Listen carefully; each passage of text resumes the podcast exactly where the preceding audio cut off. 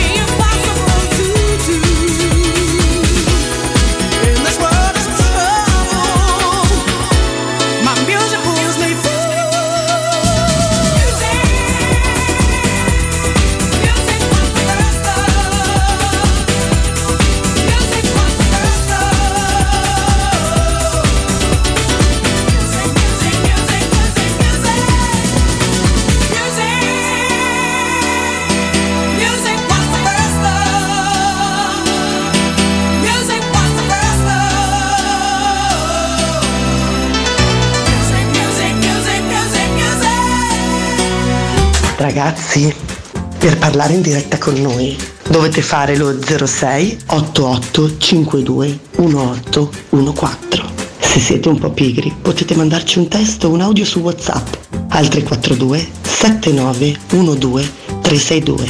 Dai, vi aspettiamo.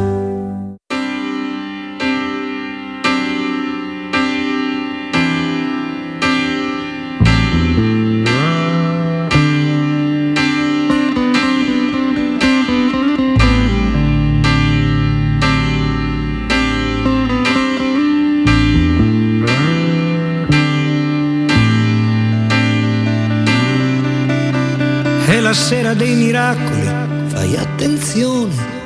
Qualcuno nei vicoli di Roma con la bocca fa pezzi una canzone. È la sera dei cani che parlano tra di loro, della luna sta per cadere e la gente corre nelle piazze per andare a vedere. Questa sera così dolce che si potrebbe bere da passare in centomila in uno stadio, una sera così strana e profonda che lo dice anche la radio, anzi la manda in onda. In vantaggio la Roma! 1-0 dopo 32 minuti! Nicola Zagnolo! di una nave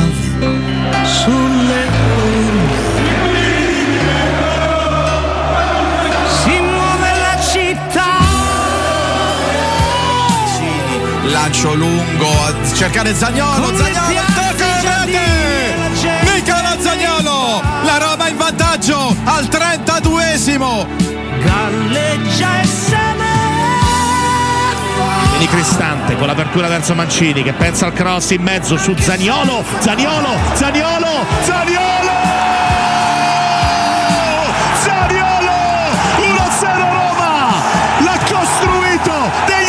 Spazi stretti nei centimetri dell'area di rigore. In mezzo a tre giocatori del Feyenoord.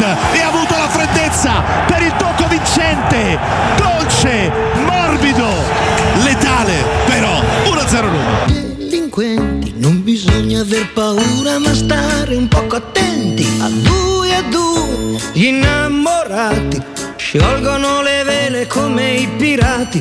E in mezzo a questo mare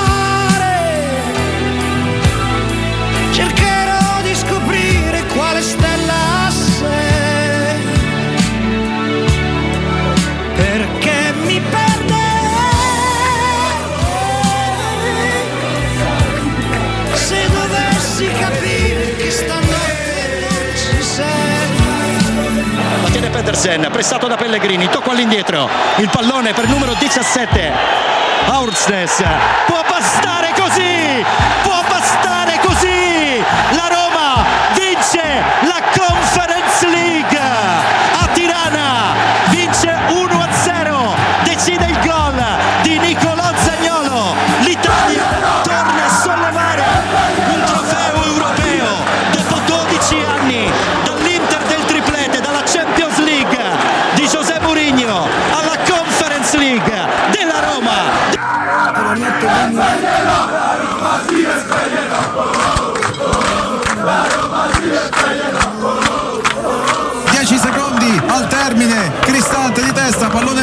Feyenoord, la Roma non deve far passare nulla, linea mediana, attenzione al possibile lancio in profondità, il Feyenoord va indietro, 5 minuti che scadono, in questo momento. È finita, la Roma è la prima squadra a vincere la Conference League, il giallorossi, in tripudio i tifosi della Roma, in tripudio i giocatori in campo, in tripudio José Mourinho, il primo nome che sarà scritto sulla Conference League è quello della AS Roma che ha battuto il Feyenoord per 1-0 grazie alla rete di Niccolò Zagnolo C'è tanta cosa che passa nella mia testa, tanta cosa allo stesso tempo. si aspettava, mister, questo coinvolgimento emotivo di un intero popolo che si è aggrappato a lei. Lei è la speranza e le ha portato subito un trofeo. Ah, Sono 11 mesi a Roma, si capisce subito, si capisce eh, quando sono arrivato e dopo 11 mesi è facile di, di aspettare questo. Ehm, Sono in 20.000, 30.000, forse molti di più, 50.000 erano allo Stadio Olimpico. La Roma non vinceva un trofeo europeo da 50 anni. Eh, come ho detto ragazzi nello spogliatoio a Torino, a Torino abbiamo fatto quello che dovevamo fare, eh, qualificarci per, eh, per Europa League. Abbiamo fatto il nostro lavoro di una stagione. Oggi non era lavoro, oggi era storia. Scrive o non scrive. Abbiamo scritto, abbiamo scritto. Delinquenti, non bisogna aver paura. Io rimango, non c'è dubbio, anche se arriva qualche voce, anche se arriva qualcosa, io non voglio qualcosa, io voglio rimanere a Roma.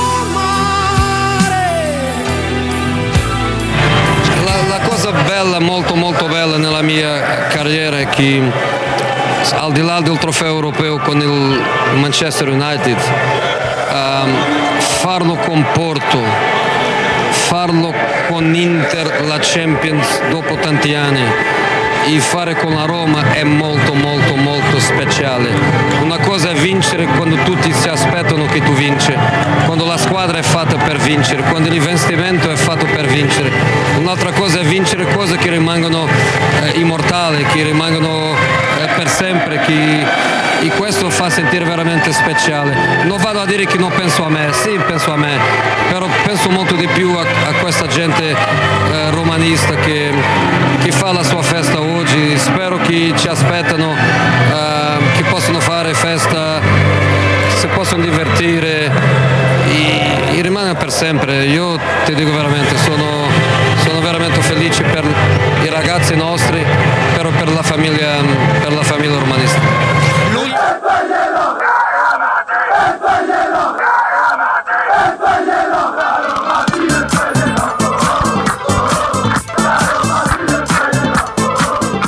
Insomma, insomma, è passato un anno da quella folle notte di Tirana. Lo dico subito, questo è un pensiero mio non concordato come al solito, trasmissione e che va a braccio, la vedete oggi pure un po' sovraffollati gli studi contro ogni norma anti-covid, è finito per fortuna, è tutto quanto, abbiamo passato anche questo. Io vi dico subito il pensiero mio a tutti i presenti, ma anche quelli a casa logicamente se non ci fosse stata quest'altra finale, questa puntata non, non l'avrei mai fatta. Semplicemente perché sarebbe stato un giorno triste. Che apparteneva magari al passato. Ecco, molto spesso quando si guarda al passato è perché vedi poco futuro. è un pensiero mio, io che sono nostalgico, malinconico, molto spesso che guardo avanti con difficoltà, ma proprio per propensione caratteriale. Beh, vi dico, se non ci fosse stata sta finale di mercoledì prossimo, probabilmente questo per me sarebbe stato un giorno anche triste a cui avrei guardato con, con ehm, rimpianto, con nostalgia. Invece quando c'hai un futuro, comunque sia perché vince sempre uno, non smetteremo mai di dirlo, però quando c'hai un futuro e guardi al futuro in maniera ottimistica o comunque questo futuro ti sta regalando qualcosa di entusiasmante, di bello, un'avventura incredibile, beh il passato passa in secondo piano, non c'ha più l'importanza che potrebbe aver avuto oggi? Beh, oggi quel giorno di Tirana rappresenta un giorno, un ricordo bellissimo che va celebrato in vista di quello che ci aspetta in futuro. L'ennesima avventura, l'ennesimo esodo di un popolo, l'ennesima incredibile storia di questo club. Non da raccontare, non da ricordare, ma da affrontare. E ecco, questo 25 maggio non poteva essere il giorno più bello in prospettiva di, di quello che ci aspetta. Vada come vada. Ma per perdere ci devi stare, per vincere ci devi stare. E la Roma ci sta. E oggi, e oggi se, se, se, un anno fa è stato un giorno incredibile per noi, il giorno della sorpresa, il giorno del, del cambio della nostra vita, no? come tifosi romanisti. Eh il giro di boa epocale, quello okay, abbiamo superato e l'insuperabile, quello che ci sembra questo ostacolo de, del trofeo europeo, beh, dopo un anno ci ritroviamo a giocarcene un altro, anche più prestigioso. Beh, buon 25 maggio a tutti voi, eh. Presento dalla destra alla mia sinistra, loro sono ragazzi che io ho conosciuto a Tirana, non sono gli unici con cui ho mantenuto i contatti, ma stasera abbiamo fatto in modo che qualcuno di essi stava qua. E stasera mi piacerebbe pure parlare di quello che, che si era creato a Triana perché e a Tirana si sono create credo diverse tante amicizie. In quelle tante ore passate, passate in Albania. E se gli passi Tito il microfono. Ciao Carmine. Ciao ragazzi. Ciao ragazzi. È un piacere essere qua. Dopo aver vissuto un'emozione grande l'anno scorso, speriamo di riviverla insieme un'altra volta. La stiamo già vivendo. La viviamo sempre, intanto perché viviamo l'amore per una maglia e per dei colori che ci portiamo sempre quotidianamente nel cuore e vivere con persone care vicino è sempre la cosa più bella. Poi c'era Tiziano, lui è l'uomo che mi ha sorretto, io stavo al secondo anello e in pratica ricordo ancora, e Tiziano è protagonista dell'evento, se non che testimone, e io a un certo punto ci ho avuto, credo poco prima del gol di, di Zagnolo, uno square house. e, Grande fortuna. un vero e proprio square house. e, e- e Tiziano io stavo sulla vetrata insieme ai ragazzi dell'Appio Latino che saluto, tutti, cioè, eravamo perché cioè, Tiziano è stato insomma il custode del mio posto che era ambitissimo lui è una bella branda eh, de- di per sé ma a un certo punto gli ho fatto io mi sento male sempre il posto Era- e Tiziano ciao Tiziano ben trovato Ciao, buonasera a tutti e sì, confermo quello che dice Danilo, è stata una serata, vabbè, parte fantastica per tutti i tifosi romanisti, solo i tifosi romanisti. E, e poi questo episodio nello specifico è, è Why? Why? If you have T-Mobile 5G home internet, you might be hearing this Why? a lot. Why? Every time your internet slows down during the busiest hours. Why? Because your network gives priority to cell phone users. Why? Good question. Why not switch to Cox Internet with two times faster download speeds than T-Mobile 5G home internet during peak hours? Okay. Stop the whys and visit cox.com slash 5G home for details. T-Mobile prioritizes certain T-Mobile phone users over home internet users during times of congestion. How powerful is Cox Internet? So powerful that one day, your daughter will be able to simulate a soccer match against some of the world's best players right from your backyard. Get gig speeds powered by fiber from Cox. It's internet built for tomorrow, today. Internet delivered through Cox's hybrid fiber coax network. Speeds vary and are not guaranteed. Cox terms and other restrictions apply. assolutamente veritiero e mh, Danilo mi ha detto dice guarda mi devo, mi devo assentare un secondo purtroppo ho un'incombenza e io niente là ho dovuto un pochino allargare e non era facile te lo ricordi c'avevamo quel soggettone dietro un ragazzo che ogni- avvicina il microfono Tito Ah, sì. Eh, c'avevamo un ragazzo dietro che mh, credo che eh, stava sotto no, non- non- non- era proprio no, no, cioè per esempio scappato di casa che è super eccitatissimo e che era incontenibile ha preso pure due o tre imbrutite a un certo punto se stai fermo finisci di sotto Eh sì, finisci- perché- era molto molesto te lo ricordi? Beh, diciamo che voleva, voleva mettersi un po' davanti, però diciamo che davanti lo spazio era occupato. C'era- sfintonava sfintonava questa situazione qua, sì. Siamo stati tante ore in piedi, eh, veramente... tante ore al bar in piedi Tante ore al bar, sì, sì. Bar del Lago, lo ricordiamo. Anzi, stasera ci provi a chiamarmi nel Bar del Lago in Albania, che li salutiamo. Pure se non ci capiranno, proviamo a fargli uno squillo, tante volte fosse aperto. Sì, sì, proviamoci. Bar del Lago, Chiedi Bar del Lago. Julius. E chiedi di Julius se c'è il barista che ha la mia, la mia power Io non lo bank. ricordavo io però. eh. Te lo ricordi, No, Julius? Non lo ricordavo. A un certo punto eh, vado, sapevo che ce la toglievano, ma alzo gliela lascio commosso dopo tante ore passate insieme. Emanuele Sabatino, buon 25 maggio. Ce lo racconti il tuo 25 maggio? A casa con eh, i miei genitori come sempre. Insomma, più si fanno anziani, più queste battaglie vanno assaporate con chi ti ha generato e chi ti ha fatto diventare della Roma. E anche il 31 saremo lì presenti con i soliti amici, nessun nuovo ingresso è stato avallato, autorizzato, qualcuno ci ha provato. No, no, bambina no, bambina no, bambina no. La figlia che è nata. Allora, bambino, no, qualcuno ci ha provato, ce la vediamo insieme? Assolutamente no, proprio io ho sempre stato schietto. Non Sì. ti ho testato durante la stagione, non me la sento, sinceramente. Non ti metto in campo, mi sembra evidente.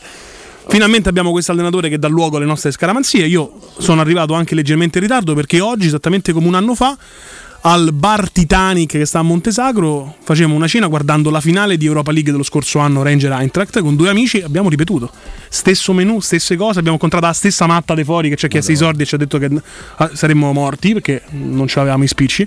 E quindi anche quello fa Non bene. gli avete dato niente, Eh, manco ormai solo che carte di credito, eh, ma forse anche per scaramanzia, voglio dire.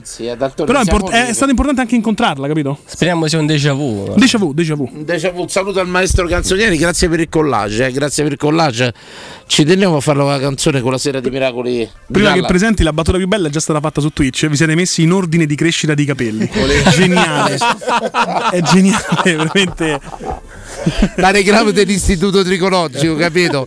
Prima e dopo la cura, ma pure titolo eh, così, die- dietistico, dietologico, come il termine Simone, ciao. Ciao, ciao. Ciao Simone, in pratica io e Simone ci siamo conosciuti al bar del lago a Tirana, abbiamo preso una filippica io e lui Sì. quel giorno molto, molto filosofica in tutto quello che è stato un cammino che ci ha avvicinato a quella partita e devo dire che ricordo con una serenità quelle ore piacevolissime passate al bar tra risate, Bello, sì. bere, tutto quanto è stata una vera e propria festa. Ancora ricordo alle 6 quando poi e è stato tipo una chiamata alle armi. eh. Ci siamo alzati per dirigerci verso la, la, la Kumbulla Arena.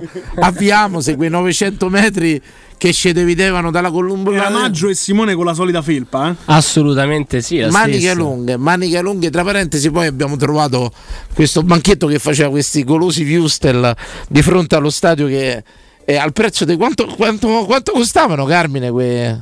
Non, non- mi ricordo il prezzo, mi ricordo solo Pochissimo. che Sappiamo però l'esito di quel Wuster. Assolutamente. Adesso ho portato la difesa faccio- de- della vetrata. Ragazzi, ho rischiato di farmi il gote zagnolo al bagno, al bagno di Tirana, insomma. E logicamente vediamo spazio a tutti quanti stasera e tutti quelli che stavano a Tirana o no, se ci chiamano ci danno il loro eh, ricordo che sarà anche una, una piccola che posso dirvi una piccola spinta d'avvicinamento a Budapest eh? insomma sti ricordi ci, ci avvicinano sempre di più a Budapest Eh, Emanuele che volevi dire? Ma che volevo dire, Dani? Che mm, la vivo in modo diverso rispetto allo scorso anno. Lo scorso anno era ancora sotto incantesimo. Eh, Le catene sono state spezzate, è l'esame di maturità, però abbiamo studiato. Ormai c'è due anni di Murigno, no? L'insegnante ci ha, ci ha- ci ha istruito bene, siamo pronti. Poi può andare come andare, però siamo- rispetto allo scorso anno ansia, ma anche un filo di serenità che la Roma farà quello che deve fare. Vi sento perplessi, parlate, parlate, ditemi tutti quanti di fronte a questo discorso di questo Ma io, giovane. tu lo sai che io sono uno super scaramantico. Una cosa che mi fa ben sperare è che al bar di Tirana il nostro caro Danilo comprò una bella pezza ASR. Da, non mi ricordo poi quella quant'era. Era un ambulante Eh. che me ne mise 3 euro. Ma di un tessuto fantastico. 3 euro di un tessuto fantastico. Vedi, vedo quest'uomo arrivare quasi, posso dire, è stato un miraggio, un'oasi in mezzo al deserto. Se crediamo un po' e vogliamo fare pure un po' di poesia, arriva questo mino albanese, insomma. eh, come? No, mino in senso affettivo, in senso affettivo, un po' come l'omino del alto, è, è come l'omino del supermercato, io li chiamo gli omini, insomma, però non è in senso in accezione negativa e affettiva. A lui arriva, insomma, tipo un'oasi nel deserto, così c'aveva mm, tantissime di ste diciamo erano delle vere e proprie possiamo dirli dei vessilli tipo palio nel senso verticali mezzo giallo mezzo rosso con la SR che lui credo che vendeva abbastanza mm, ah, mi chiede, gli chiede quando vuoi? Perché sono stato illuminato dalla pezza. Mi fa 3 euro e ne comprai una sola strano perché ero tipo da prenderne 10 di solito. Ne comprai una sola e da quel giorno non l'ho mai più tirata fuori neanche esposta e tutto quanto e ritorna ritorna Esatto. gioco E- forza Il vessillo. il vessillo- la sacra sindone come la Esatto. chiamo io in maniera blasfema e chiedo scusa insomma a tutti quanti ma passate ma per la finale comprai comprai questa, questa bandiera che questa bandiera che poi abbiamo attaccato sul, um, sul vetro dell'arena combatare non c'avevamo scotch e niente con gli adesivi da Assunzao Popporò ti ricordi Tiziano? Sì, sì, ricordo benissimo. l'abbiamo attaccata poi portare anche a Budapest. C'erano i Certo. ragazzi dell'Appio Latino che c'erano una pezza enorme a Pio Latino, ma c'erano pure loro una SR molto più grande. Noi stavamo a sto secondo anello. Tra parentesi, ho due o tre foto che mi hanno fatto altre persone perché io ho fotografato niente come al solito, la solita, talmente in trance eh, agonistica. E ce ne abbiamo di ricordi, insomma, passati a quel giorno quei cori. E io mi ricordo poi un coro bellissimo che si faceva, che abbiamo fatto al bar, ma non è mai più stato fatto, insomma, che dopo vi ritroverò perché penso di averlo conservato da, da qualche parte. Poi stanotte me lo so sognato. Te credo. ricordi che- Sembra che l'hanno fatto all'Everkusen. Come eh, faceva? Provaci. eh. Eh, non- Dammi la tonalità. Eh, aspetta, com'era? Simo? All'inizio, prima della partita all'Everkusen, giovedì, Simo, ti ricordi? L'abbiamo cantato allora, guarda, sicuramente ci abbiamo. Allo stadio per miracolo. cosa. del palloncino, no? Ci abbiamo degli amici. Sì, ma non c'era, non ci abbiamo c'era. degli amici a Tirana. Sotto al bar abbiamo fatto un coro che è durato per una mezz'oretta, che si è mandato avanti a ripetizione. Che non, non è praticato poi durante in curva e tutto quanto. Ma era ancora bellissimo. Stanotte me lo so sognato. Stamattina mi ero svegliato con sto coro e tutto quanto. Però dopo apriamo le dirette. Se qualcuno si ricorda, c'erano ragazzi dell'Alberone pure tutto quanto. Se si ricordano sto coro, Io, la dobbiamo cosa fare. che mi ricordo è che a un certo punto avevamo preso talmente tanto a proprietà del bar che io andavo a mettere la musica da YouTube e mettevo tutti i cori da Roma direttamente là. Una Eh, cosa bella. una giornata incredibile. Però devo dire, ci ricordiamo pure l'ospitalità de- de- de- del popolo albanese. Guarda, io ti racconto una cosa che mi ha lasciato basito in quest'epoca di stalker, cose, denunce, cose varie. Vi ricordate? Noi invitavamo belle ciacione, poi tra parentesi, le salutavamo, magari si invitavano a prendere, beh, ma tutto molto in maniera folcloristica. Ma non è che Folcloristica in Albania qui ormai è legale. non è. non- Ehi, scusi, vuole da bere? Mm, Arrestato. è così, no, ma loro che ti salutavano, si fermavano a parlare e tutto quanto, eravamo quasi basiti, tornati vent'anni indietro e non fare, non socializzare. da- cioè, tu pensa oggi a far parlare, a passare de- delle ragazze italiane dentro una fanzone. Oh, addio! tipo gli alpini. Quando sono passati agli alpini, esatto. Tipo gli alpini. Invece là abbiamo vissuto una normalità ma educata, ma sicuro non è che nessuno ha sgravato, vabbè, no, tranquillo, le chiamavi, sorridevano, parlavi e, e tutto quanto in un C'era convivio- giornalista pure, ti ricordi? Come no? Danilo, Come no? Prego. È venuto un ricordo. Quella era mm, combatti senza tregua, conquista la vittoria, l'orgoglio sei di questa città. L'orgoglio sei Di a questa città. Forza, Forza Roma, è Vai, vero. vai, vai. Senza Tregua, questa è la vittoria, l'orgoglio sei di questa città, forza Questo L'hanno Roma. cantata anche giovedì. Conquista a la vittoria, orgoglio sei, facciamo così di, di questa. Sono ricordato, tutto il bar, complimenti, complimenti. Grazie, Forza. Roma, conquista la Combatti senza vittoria, tregua, conquista la vittoria, orgoglio sei di questa città, forza. E si è fatta sto bar, però tu basito, insomma, vabbè, te la vedi mamma e papà. Sai che significa pazienza. questo, ma- È arrivato pure Conforti a un certo punto e tutto quanto, ma non ce l'ha fatta, è giusto sentire pure Danilo Conforti, lo faremo entrare. Al- allora, ci abbiamo tre rientri, un brano a testa per i tre ospiti di stasera. Mi scegliete una canzone, quella che vi pare.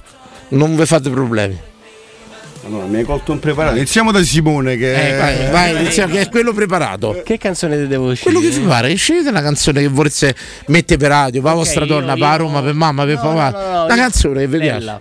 Lella, vai, vai. Allora, la prima canzone è Lella. Dopo facciamo gli altri ritorni con Tiziano e Carmine. Poi apriamo le dirette. Raccontateci un po' quello che fu il vostro 25 maggio in questa preparazione, in questa diciamo ritiro. Eh, prepartita, insomma, ci risiamo un'altra volta. Ci risiamo un'altra Con la volta. pezza. A tra pochissimo, ognuno penso. la stessa, eh, Forse oggi stavo a vedere su una foto le scarpe che avevo. Pensate, l'altro anno a Tirana, insomma, che poi ce n'ho dei più comode, però va bene così. A tra pochissimo, a tra pochissimo.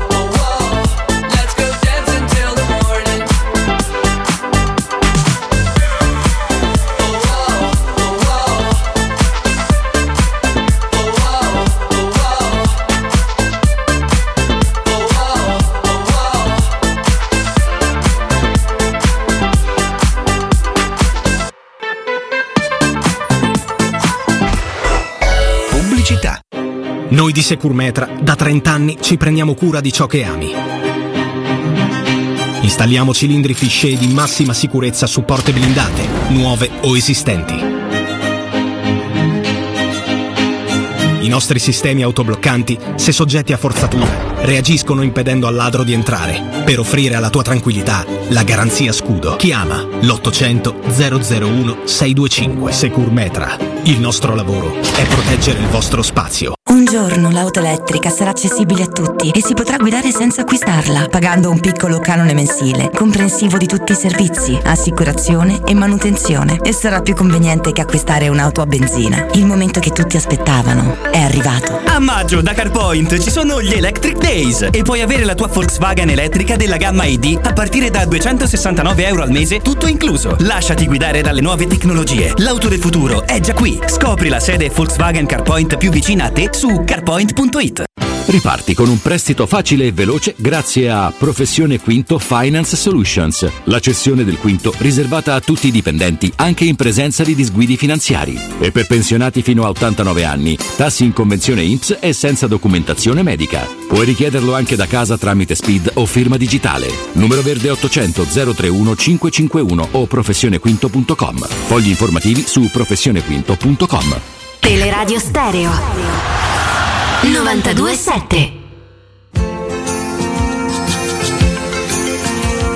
Te la ricordi Lella quella ricca, la moglie dei proietti al cravattaro, quello che c'è il negozio su Artritone, te la ricordi, te l'ho fatta vede, quattro anni fa e non volevi credere che insieme a lei ci stavo proprio io.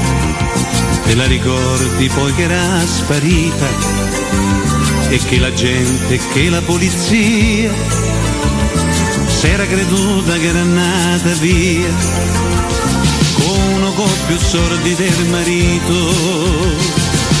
E te lo voglio dire che sono stato io. E so quattro anni segreto che te lo voglio dire ma non lo fa sapere non lo di a nessuno e te lo vede. Gli piaceva andare al mare quando è inverno fa l'amore col freddo che faceva però le garze non se le toglieva. Alla fiumara dove c'è sta il baretto fra le reti e le barche abbandonate ora il cielo grigio a facce su da tetto. Una mattina che era l'ultimo dell'anno mi dice con la faccia indifferente mi so stufata non ne famo niente e tirami su la lampo del vestito. E te lo voglio dire che sono stato io. E so quattro anni che tengo. How powerful is Cox Internet? So powerful that one day your daughter will be able to simulate a soccer match against some of the world's best players right from your backyard. Get gig speeds powered by fiber from Cox. It's internet built for tomorrow, today. Internet delivered through Cox's hybrid fiber coax network. Speeds vary and are not guaranteed. Cox terms and other restrictions apply. Why? Why? If you have T-Mobile 5G home internet, you might be hearing this Why? a lot. Why? Every time your internet slows down during the busiest hours. Why? Why? Because your network gives priority to cell phone users. Why? Good question. Why not switch to Cox Internet with two times faster download speeds than T-Mobile 5G home internet during peak hours? Okay. Stop the whys and visit cox.com slash 5G home for details. T-Mobile prioritizes certain T-Mobile phone users over home internet users during times of congestion. tuo segreto te lo voglio dire ma non lo fa sapere non lo dia nessuno te. Lo vede tu non ci crederai non ci ho più visto. L'ho presa al collo e non mi so fermato che quando è nata a terra senza fiato, dal cielo da uno squarcio il sole uscito. E io la sotterravo con ste mano, attenta non sporcarmi sul vestito, me ne sono andato senza guarda indietro, non c'ho rimorsi e mo ci torno pure, ma non ci pensa chi ci sta là sotto. Io ci ritorno solo a guardare mare. E te lo voglio dire che sono stato io e so quattro anni che questo segreto. L'orgoglio di quella città, forza Luca, conquista la vita. Non mi imparerò mai. Non m'appare- Questa me l'hanno mandata direttamente l'amico Daniele Fiorentino che saluto, che l'aveva conservata dall'altro anno che gli avevo mandata da Tirana. Quindi abbiamo ritrovato la canzone, è arrivato Danilo Conforti pure, eh. Incredibile, non dovevo venire, ma ho detto.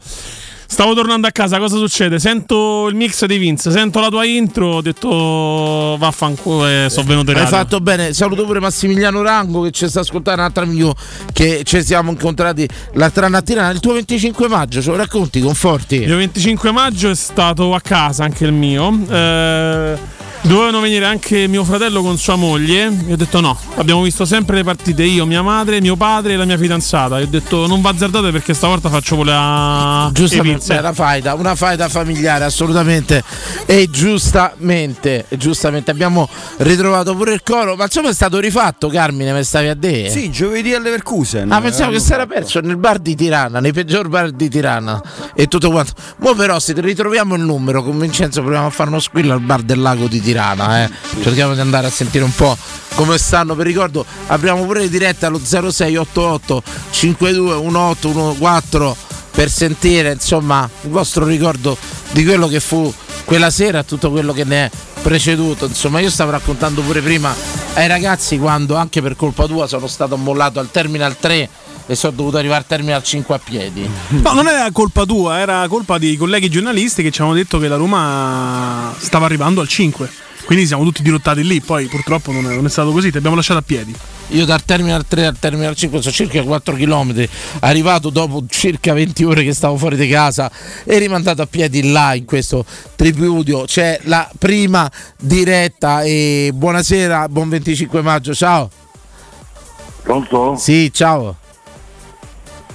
Sono io? Sì, sei tu. Eh, ciao Danilo. Ciao. Io sono Massimo. Ciao Massimo, benvenuto. Allora, dai Roma dai e un saluto a tutti i fratelli giallorossi, capito? Eh sì, abbiamo fatto una reunion oggi e non riusciamo a vederci sempre, logicamente. Per oggi ci siamo rivisti. Tu, tu dove stavi un anno fa? Te, te lo ricordi? Quando? Il 25 maggio, dove te la sei vista? Guarda, io so quello che dietro alla foto del barone a Genova 1-1 Sì, sì, beh, ricordo l'anno dello Lo scudetto. scudetto che ho messo la sciarpa, stavo insieme a Geppo e altri, capito? Eh, Insomma, ce n'hai qualcosa da raccontare, eh? E Certo, senti, ah, 61 anni, curva sud, Rigne tutto a posto, anzi voglio fare un saluto a due o tre persone da curva. prego, te volevo chiedere solo l'altro anno da visto la partita, perdonami. Guarda, l'altro anno sono rimasto a Roma perché non avevo il biglietto, anche essendo abbonato dal 72, però non avete chiesto niente a nessuno e ho festeggiato a Roma. Comunque avevo saluto a tre persone al volo, capito? Prego, prego. Guido Zappavigni, Antonio Boggia e Vittorio Trenta. E un abbraccio al fratello Roberto Rulli che è grandire sempre. Eh, vabbè. Grazie di sta chiamata, veramente. No, no, aspetta che grazie. Ah. Eh, martedì sto lì. Stai a venire, stai? Martedì sto lì, certo. Noi siamo tre che aveva abbonati da una cifra da tanti anni. In curva, no? Sì. Tre amici. Ok, mi segui? Sì, sì, ti ascolto, per... non ti interrompo, perdonami, è quasi ossequiosa la mia maniera No, no, io ho chiamato una volta sola, questa seconda, tu mi hai detto vabbè richiama, sta lì metti davanti e ti mi fa piacere, vabbè però sai, tranquillo, tutto a posto, siamo tutti fratelli. E niente, i tre in pratica, tre amici mia, no? Cioè noi che stiamo tutte, tutte le domeniche in, eh, abbonati per a parte da Montemario, no? Sì. Eh, eh. Uno parte alla fine andava a finire uno parte il 29 l'altro il 30 io e l'altro il 31 col charter non so ancora partono capito Ah, ma è ci vero? vediamo lì so che c'è sta pure te se vedremo famo una birra eh, Sì, vabbè. certo, abbraccio, soprattutto un abbraccio, quello mi fa certo veramente Eh, piacere. dai, eh, regà. Bello, bello. ragazzo, bello, bello. sono emozionato per voi, insomma, che ne avete vissute tante e questa va meritata, insomma. Ma questa per noi, cioè io una vita che cazzo ho visto, sconfitte, eh, Liverpool, Inter, o no? Sì, sì. eh, Ecco, allora vabbè, comunque comunque vada, dai, oh. ah, te- o diciamo buona sempre, vince, vince uno solo, ma venderemo cara la pelle. Dai, eh, chi resta dalla lotta? È il granfio della mignotta. Oh, saluto grande a Sabatino che è grande, ciao. Eccolo qua, Grande eccolo Massimo, un abbraccio a te. Ciao Sabatino, dai, eh. Eccolo qua, Dantarello 1927 è un funerale, insomma, ma è pieno di fiori comunque sia, anche se lo fosse. Allora, sta a vedere i video porno, ma Conforti sta in castigo, ci chiedono. No, non sto in castigo, sto cercando il vostro bar del lago e sto cercando il numero del bar del lago. Ma si trova, si trova il nostro... Allora, stavo ho chiesto il supporto de- dell'amico qui accanto e abbiamo trovato un bar che sembra quello, ma non ha il numero di telefono. Questa è una grande serietà, il bar non rintracciabile, capito? Altissima qualità. C'è, allora andiamo a chiamare subito uno- qualcosa in Albania per chiedere informazioni. Credo che Vanna Marchi sia disponibile. Assolutamente, chiamiamo un numero albanese qualsiasi, un anti- c'è uno- un, un pronto Tirana tipo pronto Roma 060606. Fammi cercare. tanto- Grazie, conforti, fammi lavoro- il primo lavoro di redazione. Io faccio un grande lavoro, un saluto al capitano che ti Timpano. viene chiesto 06 eh, 06 no, sì, 06 88 52 1814 alta diretta, pronto? Pronto? Sì, ciao. Ciao, sono Antonello. Scusa, ma Antonello, guarda, forse l'ha trovato algoritmo Sercalli il numero. Ok, aspetto. No, no, resta in linea, magari chiude a mezzanotte. Antonello, rimani in linea. Sono in linea. Eh, Signori, grande ritorno al Bar del Lago a Tirano. Però abbiamo visto già con l'amico, gli ho fatto vedere le foto, mi ha detto che non era. Non era quello? Eh, guarda un po'. Sì, ma ragazzi, qui stiamo a fare pure spettacolo, facciamo finta che è quello. Voglio dire, Ho stiamo- capito, ma se non risponde e ci parla in albanese, Tim. qualcuno di, qualcuno di noi conosce l'albanese? Non ci fa cono- io lo conosco. Non lo conosci? Lo conosco perfettamente. Antonello, ben trovato. Ciao caro, sono amico di quei due battacchioni che c'hai accanto. Eh. Quali di due, destra o sinistra? Ah, uno a destra e uno a sinistra. Ma eh, sono circondato, insomma, benvenuto Antonello. Grazie, grazie. Eh, No, niente, eh, volevo dire il 25 maggio come ho passato io. Sì. Allora, io c'avevo il biglietto per Tirana, però il 25 maggio è il compleanno pure della mia compagna. Maledetta. Hai capito? Sì.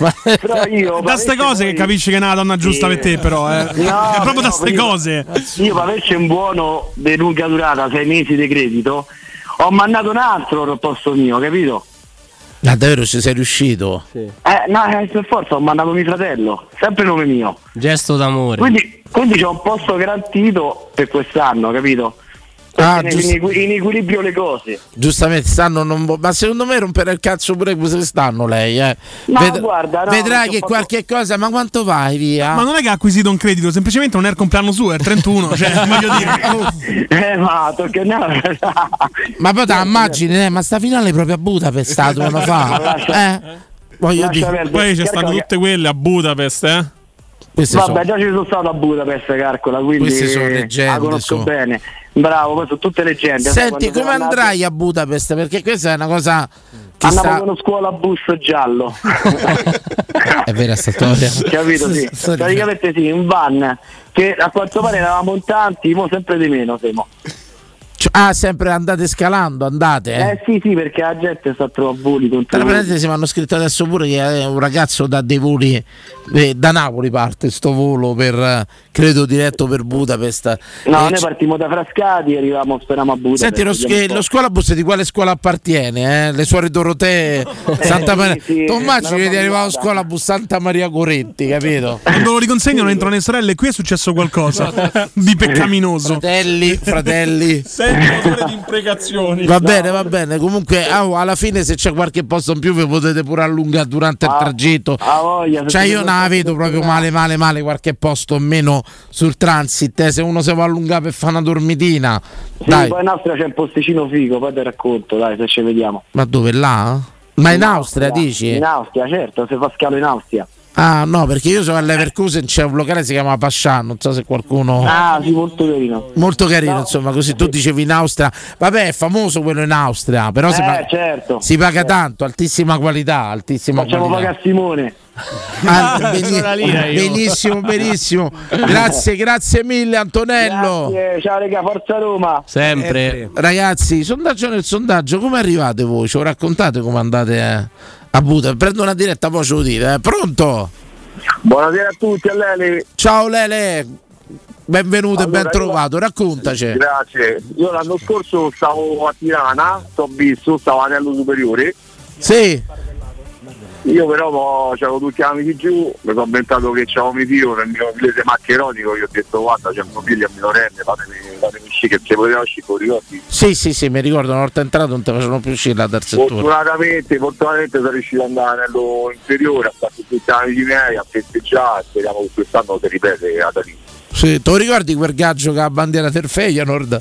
C'era il settore Bravo, bravo, sta- stavo proprio là. C'era tipo un là. settore Vabbè, ospiti, là in curva nostra. e poi dove a un certo punto esce un gaggio che ha la bandiera del Feyenoord. Si è vista la gente che sga- sembra una scena di Full Metal Jacket. È uscita questa bandiera del Feyenoord, se- sembravano saltatori con l'asta. Tu, tu, tu, tu, tu. Capo a tre secondi sta bandiera stava giù. Prego, scusate. Poi dicono che i matti siamo noi. Sì, veramente, guarda, io mi ricordo sto matto che tira fuori sta bandiera in capo a un secondo gliel'hanno proprio sequestrata, ciao. Va bene, così. Eh. Ce ne stava uno su aereo che c'aveva dei polistirolo proprio coppa. parto, quest'anno parto con la macchina, in quattro stiamo tutti senza biglietto però, eh. 4 senza biglietto. Beh, l'esortazione che, diciamo- che vi facciamo tutti noi dalla radio è di partire comunque. No, no, no, no, no, no, no, De Rossi, capito? No, No, no, no, futuro, ha detto di non andare. Quello che dice Danilo che sei uno stronzo due volte De Rossi, eh, perché parti senza biglietto. Ok, allora. Ma e sono contento di essere stronzo due volte. Con che macchina partite? Eh, un bel macchinone. Bene, Eh, bene, per bene, comodi, comodi. Allora, quando a Gorizia e poi il giorno a martedì partivo a Piazzo, il giorno dopo belli prieti. tra parentesi, su History Channel. Fanno la sosta a Nova Gorizia, eh, perché c'è sta il casino, ma c'è sta anche compagnia, insomma. Ma davvero? Sì, sì. No, no, mi porto mio figlio. E beh, ora che diventi un uomo. Stai- Danilo sta rivalutando. Ora che il comincia a contare carte al blackjack pure lui, dai. Chiarissimo, grazie, buona serata. Speriamo da vedersi. Da, eh, sì, oh, logicamente, regà, se mi vedete in pizzico un abbraccio, venitemi incontro, insomma. Che, grazie, grazie. Buona serata, bello. Faccio un assunzao. Niente, è andata così, altra diretta, altra diretta, pronto? Pronto? Pronto, ciao. È Gladio, ragazzi, buonasera. Oh Marco, ciao. Buonasera, buonasera a tutti. Saluto pure a Danilo, eh. Ben trovato. Eh, Marco, se tu mi autorizzi, io racconto la tua storia. Ma quanti siete oggi stasera? Ma ho Tanti, portato, tanti. portato, insomma un po' di ragazzi. Allora, sti ragazzi, Marco, e te ci conosciamo Ma da, da qualche Ma anno. a Budapest. Ci siamo porti- conosciuti a Tirana, al bar del lago, veramente. Sono, Manca solo amici Rurke e Stallone hanno fatto The Expendables, i mercenari. Siamo noi, eh, chi c'è qua? Comunque, io saluto Marco, No, ma Wagner qualche giorno in più. Eh, Danilo sì, è qualche anno che ci conosciamo. Sì, Dani. sì, sì, sì, qualche anno. Ma posso Lo raccontare state- la tua lo storia che eh, diventò, lo spezzando bene, eh? che diventò virale, Marco? Come no? Assolutamente. Allora, carissimo Carmine Tiziano, Marco, che succede? Eh, Marco, pochi giorni prima, quanto tempo prima, ma? Eh, qualche mese. Qualche mese prima perde il papà. Grandissimo romanista, il papà del papà è stato un nonno, scusate, giocatore de- de- della Roma. Portiere, giusto Marco, ricordo bene? Tutto- Primo centro mediano. primo centromediano da Roma e tutto quanto. Vabbè, Marco viene colto proprio nel momento che a Roma vince a fine partita tutto quanto. Marco porta la foto del papà come eh, per farlo presenziare a Tirano è stato colto proprio dai media e tutto quanto. C'è fu sta foto che è diventata virale che è stata veramente eh, emozionante, insomma, come de, de partecipazione che poi quel giorno qualcuno dietro ce lo siamo portati tutti, insomma. Eh, come non pensare a tanti, tanti parenti, avi nostri che hanno veramente subito tante delusioni.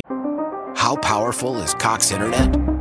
So powerful that one day, your daughter will be able to simulate a soccer match against some of the world's best players right from your backyard.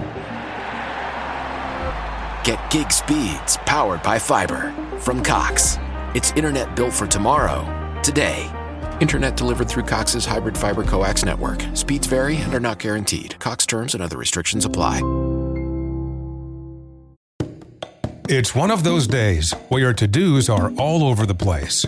On the list, a teeth cleaning at 6 a.m., returning the not so fake cowhide rug at 9, grabbing custom party hats for Jane's half birthday at lunch, scooping up a vintage stereo from Marketplace in Bethesda at first to show up with cash p.m., and picking up cousin Rick at Dulles at 3 a.m.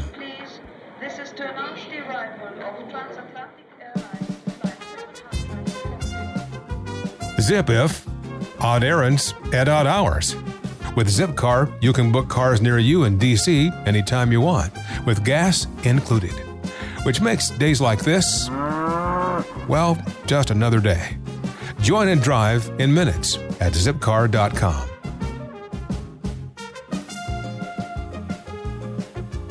E magari ripagate. Ma sì, dietro quella foto Dani c'era, c'era papà mio, c'era papà tuo, c'era lo zio del cugino, del, cioè, stavamo tutti là. eh, era una foto rappresentativa di papà, ma sicuramente come papà mio c'erano altri mille dei, dei tifosi romanisti che si meritavano quel, quel finale. Marco, come arrivi a Budapest quest'anno? Raccontami perché sta diventando una sorta un po' questo road to Budapest, sta diventando quasi. Sarebbe da serie Netflix, fa una serie su tutti come la gente sta arrivando in questa città dell'est. Io sono andato un po' controcorrente ragazzi perché il giorno del, del- del ritorno con l'Everkusen poco prima, no scusami dell'andata a poche ore dalla, dalla partita in casa io ho acquistato i biglietti per andare a Budapest praticamente e Hai fatto come fatto- Manuela, Manuela dopo la partita col. Col, Salisburgo. no, e col Salisburgo ha comprato i biglietti per Budapest. La ragazza di ho ieri. fatto- Ho fatto un Roma-Vienna e da Vienna prenderemo il treno che ci porta a Budapest e a ritorno idem con patate praticamente. Cioè, a basso costo organizzato bene, eh. Guarda, siamo sotto i 300 euro. Ottimo. È buono. Buon prezzo, buon prezzo, ma tanto conoscendo dei rane spendi 400.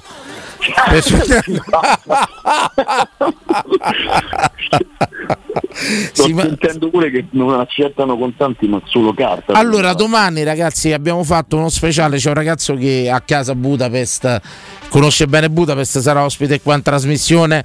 Logicamente chiamerete chiunque vuole per chiedere qualche consiglio, qualche dritta, se, se c'è da darla, logicamente. Ah, una cosa che io ho letto, va dico subito, approfitto della telefonata di Marcolino. E a differenza dell'altro anno, la UEFA quest'anno consente delle piccole power bank. Cioè non, non dobbiamo più buttarle, nasconderle.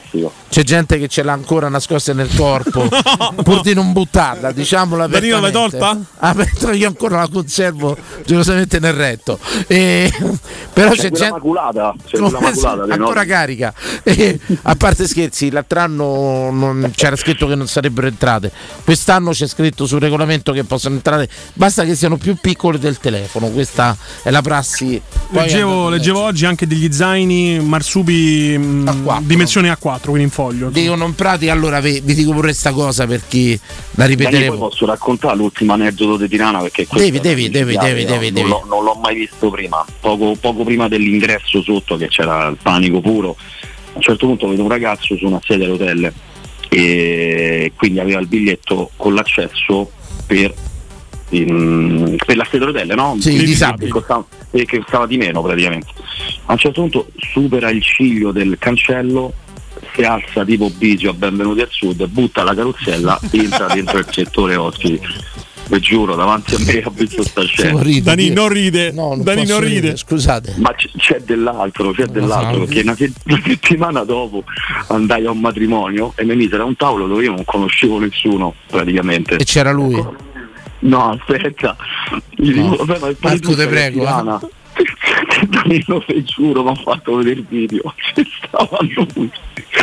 Te giuro che si è alzato dalla scena dell'hotel. Era lui, era. Era lui, era lui. Te lo sei ritrovato al matrimonio? Mi sembrava Pasqua quando è risorto praticamente. Ma gli hai detto che gli ha detto il cervello a questo? pur- Però ah, scu- scusate, voi siete sempre a pensare male, ma falso invalido o miracolo di Murigno? Ecco, la ne- seconda. Credo che la tante volte la toppa sia peggio del danno. assolutamente. Com'era più, più Amucini? Io ti ringrazio più Puzza. Io ti ringrazio per questa storia, Marco. Di sopravvivenza, possiamo dirlo. proprio. È tutto vero e ci stanno anche i video che stanno in giro, penso, so- penso che ci saranno ancora comunque. Sono fantastici. È risorto. Era il giorno di Pasqua. Perciò stiamo dicendo, stiamo facendo la proclamazione per chiedere la santificazione di Murigno. Mm, Basta, io ne uscirei così.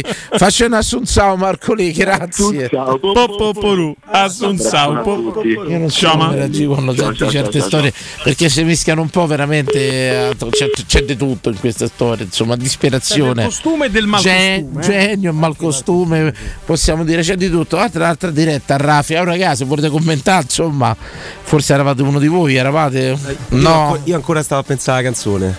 Forza Roma No, a parte No. quella, la canzone che mi hai detto dovevo. ah sì vai vai vai, vai, pensa. siamo quasi a ridosso pronto pronto ciao Ciao, sono Emanuele. Scusate, ma vediamo da, da lavoro. Sto dentro al culetto, un macello.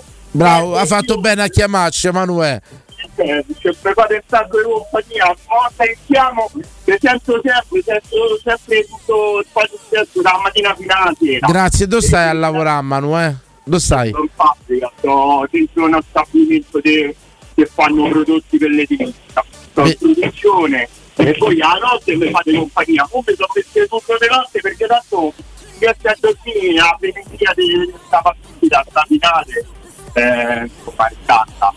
E niente, l'anno scorso, mi sentite? Sì, So- benissimo, benissimo, ti stiamo ascoltando. L'anno scorso stavo a lavorare, ma quest'anno ti ho dato, ti ho dato, mi sono fregati perché i turni li faccio io.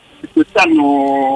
Ecco, allora, levami questa curiosità, l'anno scorso te la sei sentita per radio, quindi? Sì, con Nisi, poi di Torri è venuto, tutto con Jacopo Galitti, ho sentito. Mi immagino, mi immagino che hai fatto là il lavoro a fine No, vabbè, partita. Vabbè, vabbè, no, poi poi vengono a caricare i camministi e sono tutti dell'altra sponda, ho già appuntati tutti.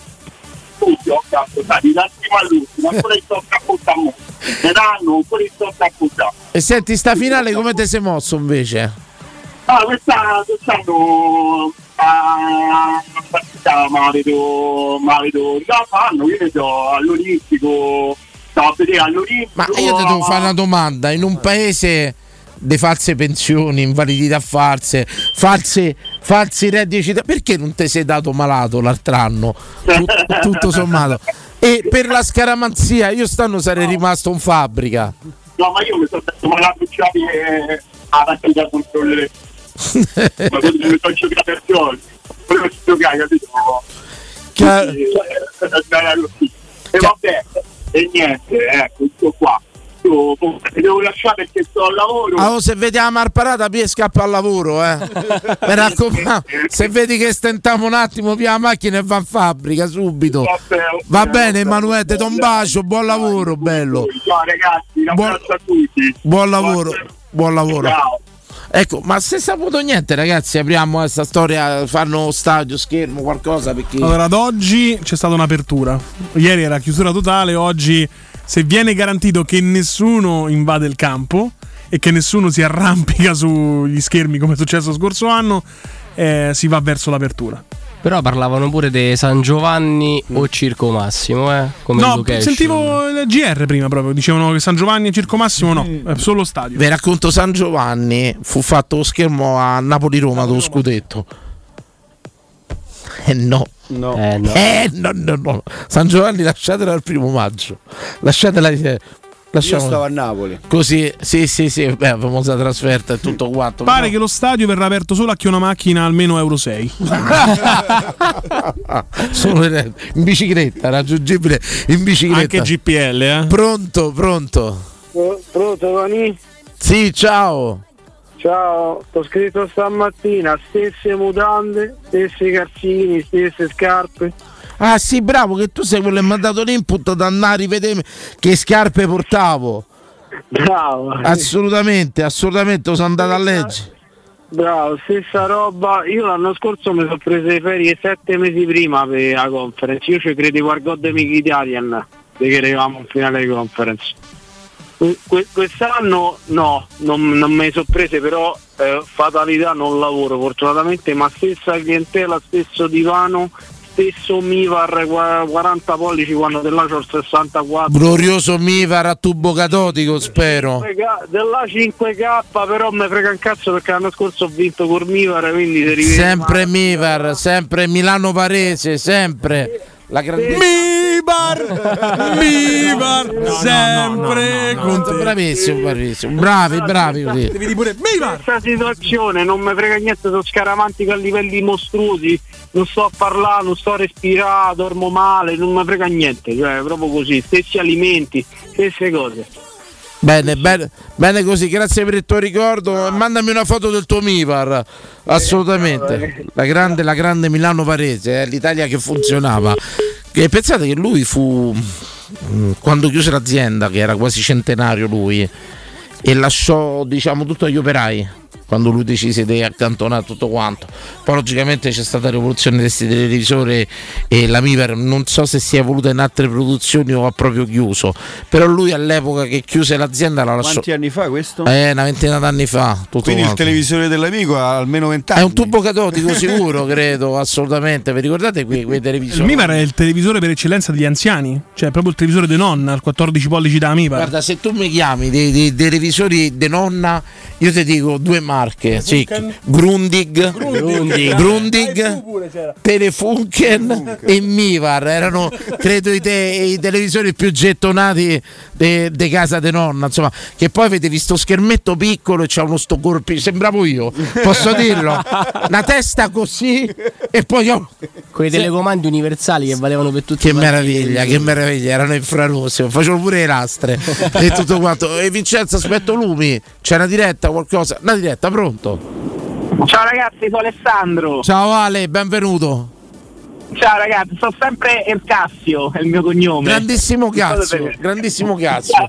La prima volta che è cazzo avevamo capito. eh, Sì. capito grazie no, ma cazzo, me, me Eh sì, ponevo fa un di- quesito Prego.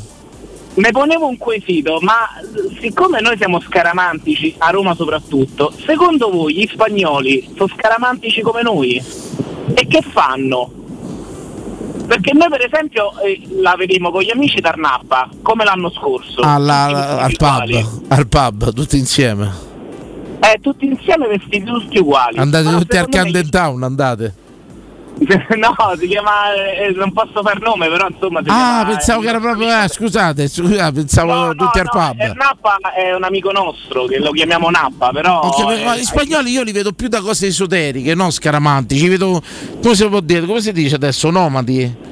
Cose Eh, tipo così. sì, secondo me fanno le cose Avrei detto anni fa zingari, capito? Queste cose così, non si può più Eh, dire. Io cerco spagnoli scaramantici, quartieri spagnoli Napoli. Essere scaramantici, è incredibile.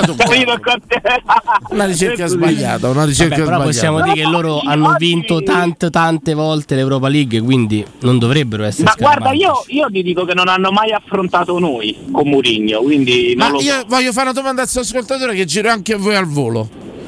Vai. Secca, ragionateci Secca. con forti, non vede il film. Se fate il gioco delle figurine, quale squadra è meglio delle due? Se facciamo il gioco delle figurine. Giocatore per giocatore, io adesso avrei bisogno del supporto perché come sapete conosco a malapena quelli da Roma. Perciò insomma conosco Ah, 3-4. ah, io, io, io ti, dico, ti dico la Roma, ma non perché sono da Roma. Ti dico la Roma perché secondo me loro hanno dei giocatori che sono nel nostro campionato tipo Suso, non hanno mai fatto niente con- contro squadre italiane. Cioè lui era al Milan e secondo me era una pippa. Ecco, questa Secondo me, eh, però la mia opinione, eh. No, no, no, questo è un gioco, un gioco ragazzi che va affrontato, va fatto, è una trasmissione da mandare avanti. Chi vuole può astenersi da rispondere, come nei migliori, nei migliori di Grazie carissimo Alessandro, buonasera. Ci andrai? Che fai a Budapest? Ci vai? Eh no, vado da Nappa, t'ho detto. Ah, scusa, ma non già Eh, Bernappa. abbiate pazienza. Sono una persona stanca. Grazie allora. Eh, so. Prepariamo Ciao, il ragazzi. brano. Intanto Emanuele ha messo a disposizione quella che è la rosa del Siviglia per tutti voi. Il brano di Tiziano. C'è la donna che ti ascolta, Tiziano potresti fare un figurone, Posso unire calcio, fa- passione, radio, donna, vai. Eh, allora se lo devo fare per lei. No, però Però è una cosa un po' paracula. sono bei tu. jolly quando stai per radio, ti assicuro. E allora. Oddio, che mi viene in mente? Giulia di Gianni Togni. Giulia, Giulia, Giulia, Giulia di Gianni Togni. Figa. Eh, eh, Anche immensamente Giulia delle vibrazioni. insomma. Credo che è meglio ero- Gianni Togni. Vai, Gianni Togni. Gianni Togni. Così la sento, dai. Gianni Togni. Dai, l'hai mai sentita? No, fammi risentire però. Benissimo, a tra poco, a tra poco. Pubblicità. Amore, lo rifacciamo. No, Carlo, non mi va più, basta. È finito. Ma non è proprio finito niente, tesoro. Alla 3P Ceramiche paghi solo il 50% e il resto in 10 anni e lo scarichi dalle tasse. Allora lo rifacciamo. Ok, rifacciamo il bagno e poi la cucina e poi la... 3P Ceramiche, il meglio dell'arredo bagno, pavimenti, rivestimenti, porte, finestre, pergotende, parche e cucine. In via della Maglianella 131 e in via Appia Nuova 1240. 3pceramiche.it Uff, la testa, che pesantezza. Dolcezza, svaghiamoci da Iper la Spesa. Ci sono i prezzi leggeri. Sì, andiamo da Iper la Spesa. Con i suoi prezzi leggeri su prodotti di qualità, far la spesa diventa una gioia. Fino al 7 giugno, pasta rummo assortita 500 grammi, 89 centesimi. Birra Peroni bottiglia 66 CL, 99 centesimi. Prosciutto cotto parmacotto, alta qualità, 1,19 euro letto. Vieni anche tu da Iper la Spesa con la Magnificard. Approfitta delle offerte e scopri il risparmio ad occhi chiusi. Nei ristoranti Pizzeria Rigatoni troverai fritti fantasiosi tutti fatti in casa, carciofi alla giudia, carne selezione Sakura, ampia carta dei vini e della buonissima birra belga alla spina con cui accompagnare la loro ormai famosissima pinza romana, lievitata fino a 96 ore. Rigatoni, sempre aperti in via Publio Valerio 17 e in viale Valpadana 34. Prenota su ristoranterigatoni.it. How powerful is Cox Internet? So powerful that one day, your daughter will be able to simulate a soccer match against some of the world's best players right from your backyard. Get gig speeds powered by fiber from Cox. It's internet built for tomorrow, today. Internet delivered through Cox's hybrid fiber coax network. Speeds vary and are not guaranteed. Cox terms and other restrictions apply. It's one of those days where your to dos are all over the place. On the list, a teeth cleaning at 6 a.m., returning the not so fake cowhide rug at 9, grabbing custom party hats for Jane's half birthday at lunch, scooping up a vintage stereo from Marketplace in Bethesda at first to show up with cash p.m., and picking up cousin Rick at Dulles at 3 a.m.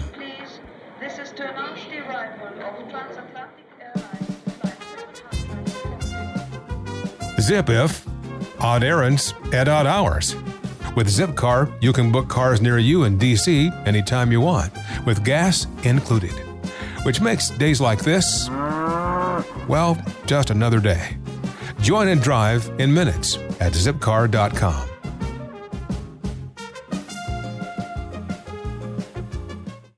Maestro Turismo ti porta a Malta tutto l'anno per la vacanza perfetta. Scopri con noi l'immenso patrimonio storico-culturale, il suo mare cristallino ed un'infinità di esperienze tutte da vivere tra Malta, Gozo e Comino. Malta solo con noi. 06 81 15 64 92 o maestroturismo.it. Prenotazioni nelle migliori agenzie.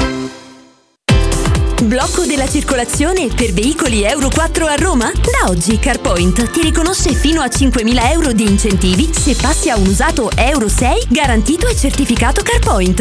Vai su carpoint.it e scegli tra le oltre 1.500 vetture usate anche con finanziamento anticipo zero e risolvi il problema del blocco della circolazione con l'usato garantito CarPoint. Scopri di più su carpoint.it. Ciao Laura, complimenti per la riunione e anche per i tuoi occhiali da sole. Sono fantastici. Grazie, ma non sono occhiali da sole, sono gli stessi che avevo in ufficio. Lenti Transitions originali, diventano scure all'esterno. Wow, ma dove li trovo? Vai da Ottica Salvagente, questo mese c'è una promozione speciale e ricevi anche un occhiale in omaggio. E gli indirizzi? Li trovi sul sito otticasalvagente.it. Però sbrigati! Altra riunione? Ma no, sbrigati a prendere il tuo occhiale Transitions da Ottica Salvagente. Teleradio Stereo 927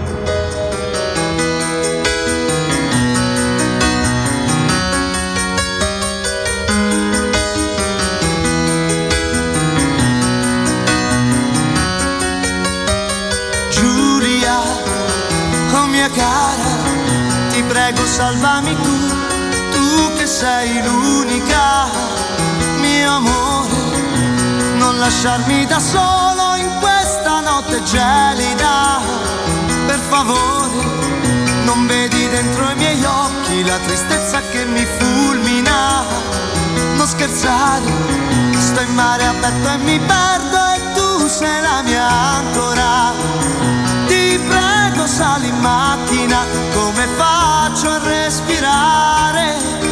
Cosa faccio di me senza te, Giulia?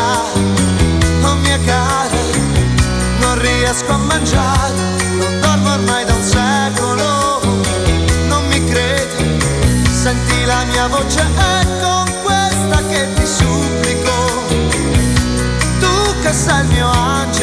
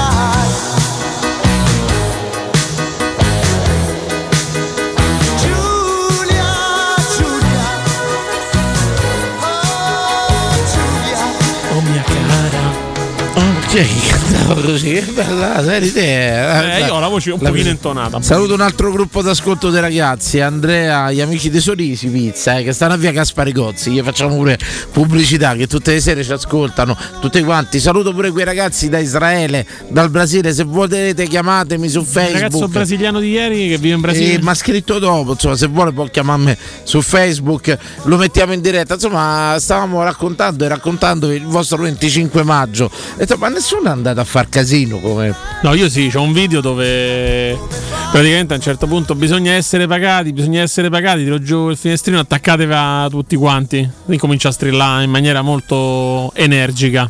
Ci si divide pure, no? C'è chi vuole andare subito al Circo Massimo, poi che andare a Testaccio prima. Cioè la tappa è Testaccio, poi Circo Massimo. È interessante sto discorso. Tra l'altro io sono andato, ho fatto Fiumicino, sono venuto a prendere te. Cioè, mi aspettava a Roma, poi ho preso te. bella come premio di eh. consolazione.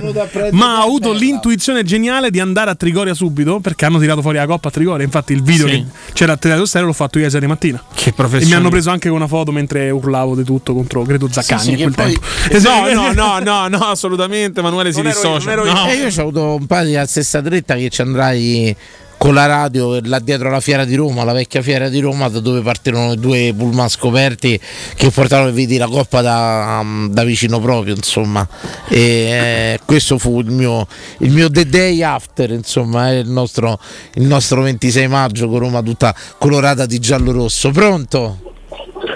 Ragazzi, buonasera, sono Abate Faria. L'Abate Faria, una storia, una storia di romanismo proprio. Sì, sì, la prima e l'ultima. Abate, ciao. 拜。Faccio presente che io non è ho preso i biglietti a nessuno, eh, cioè, No, no, no, è vero questo. No, no, A me li hai presi a È Bari. sempre a me- importante, è sempre No, importante no, ripetere anche ai ragazzi che sono qui in studio, voi che vi siete battuti per prendere i biglietti, avete fatto le, fide- le file, le code. Lui conosceva una UEFA che da derbietto. Esatto, capito? Però posso dire, è una storia di una potenza bellissima. È una storia, io sono legata molto all'Italia degli anni Ottanta. Se conosci vai avanti, se non conosci stai a piedi. E a me sta storia piace da impazzire. Grazie Abate per veramente... Prego. No, dicevo, è solamente la fortuna di avere la figlia di un'amica che... Bravo, bravo, conoscere, stare a posti di lavoro che ti porta a conoscere persone importanti. Sei una merda, conosci merda e vivi nella merda.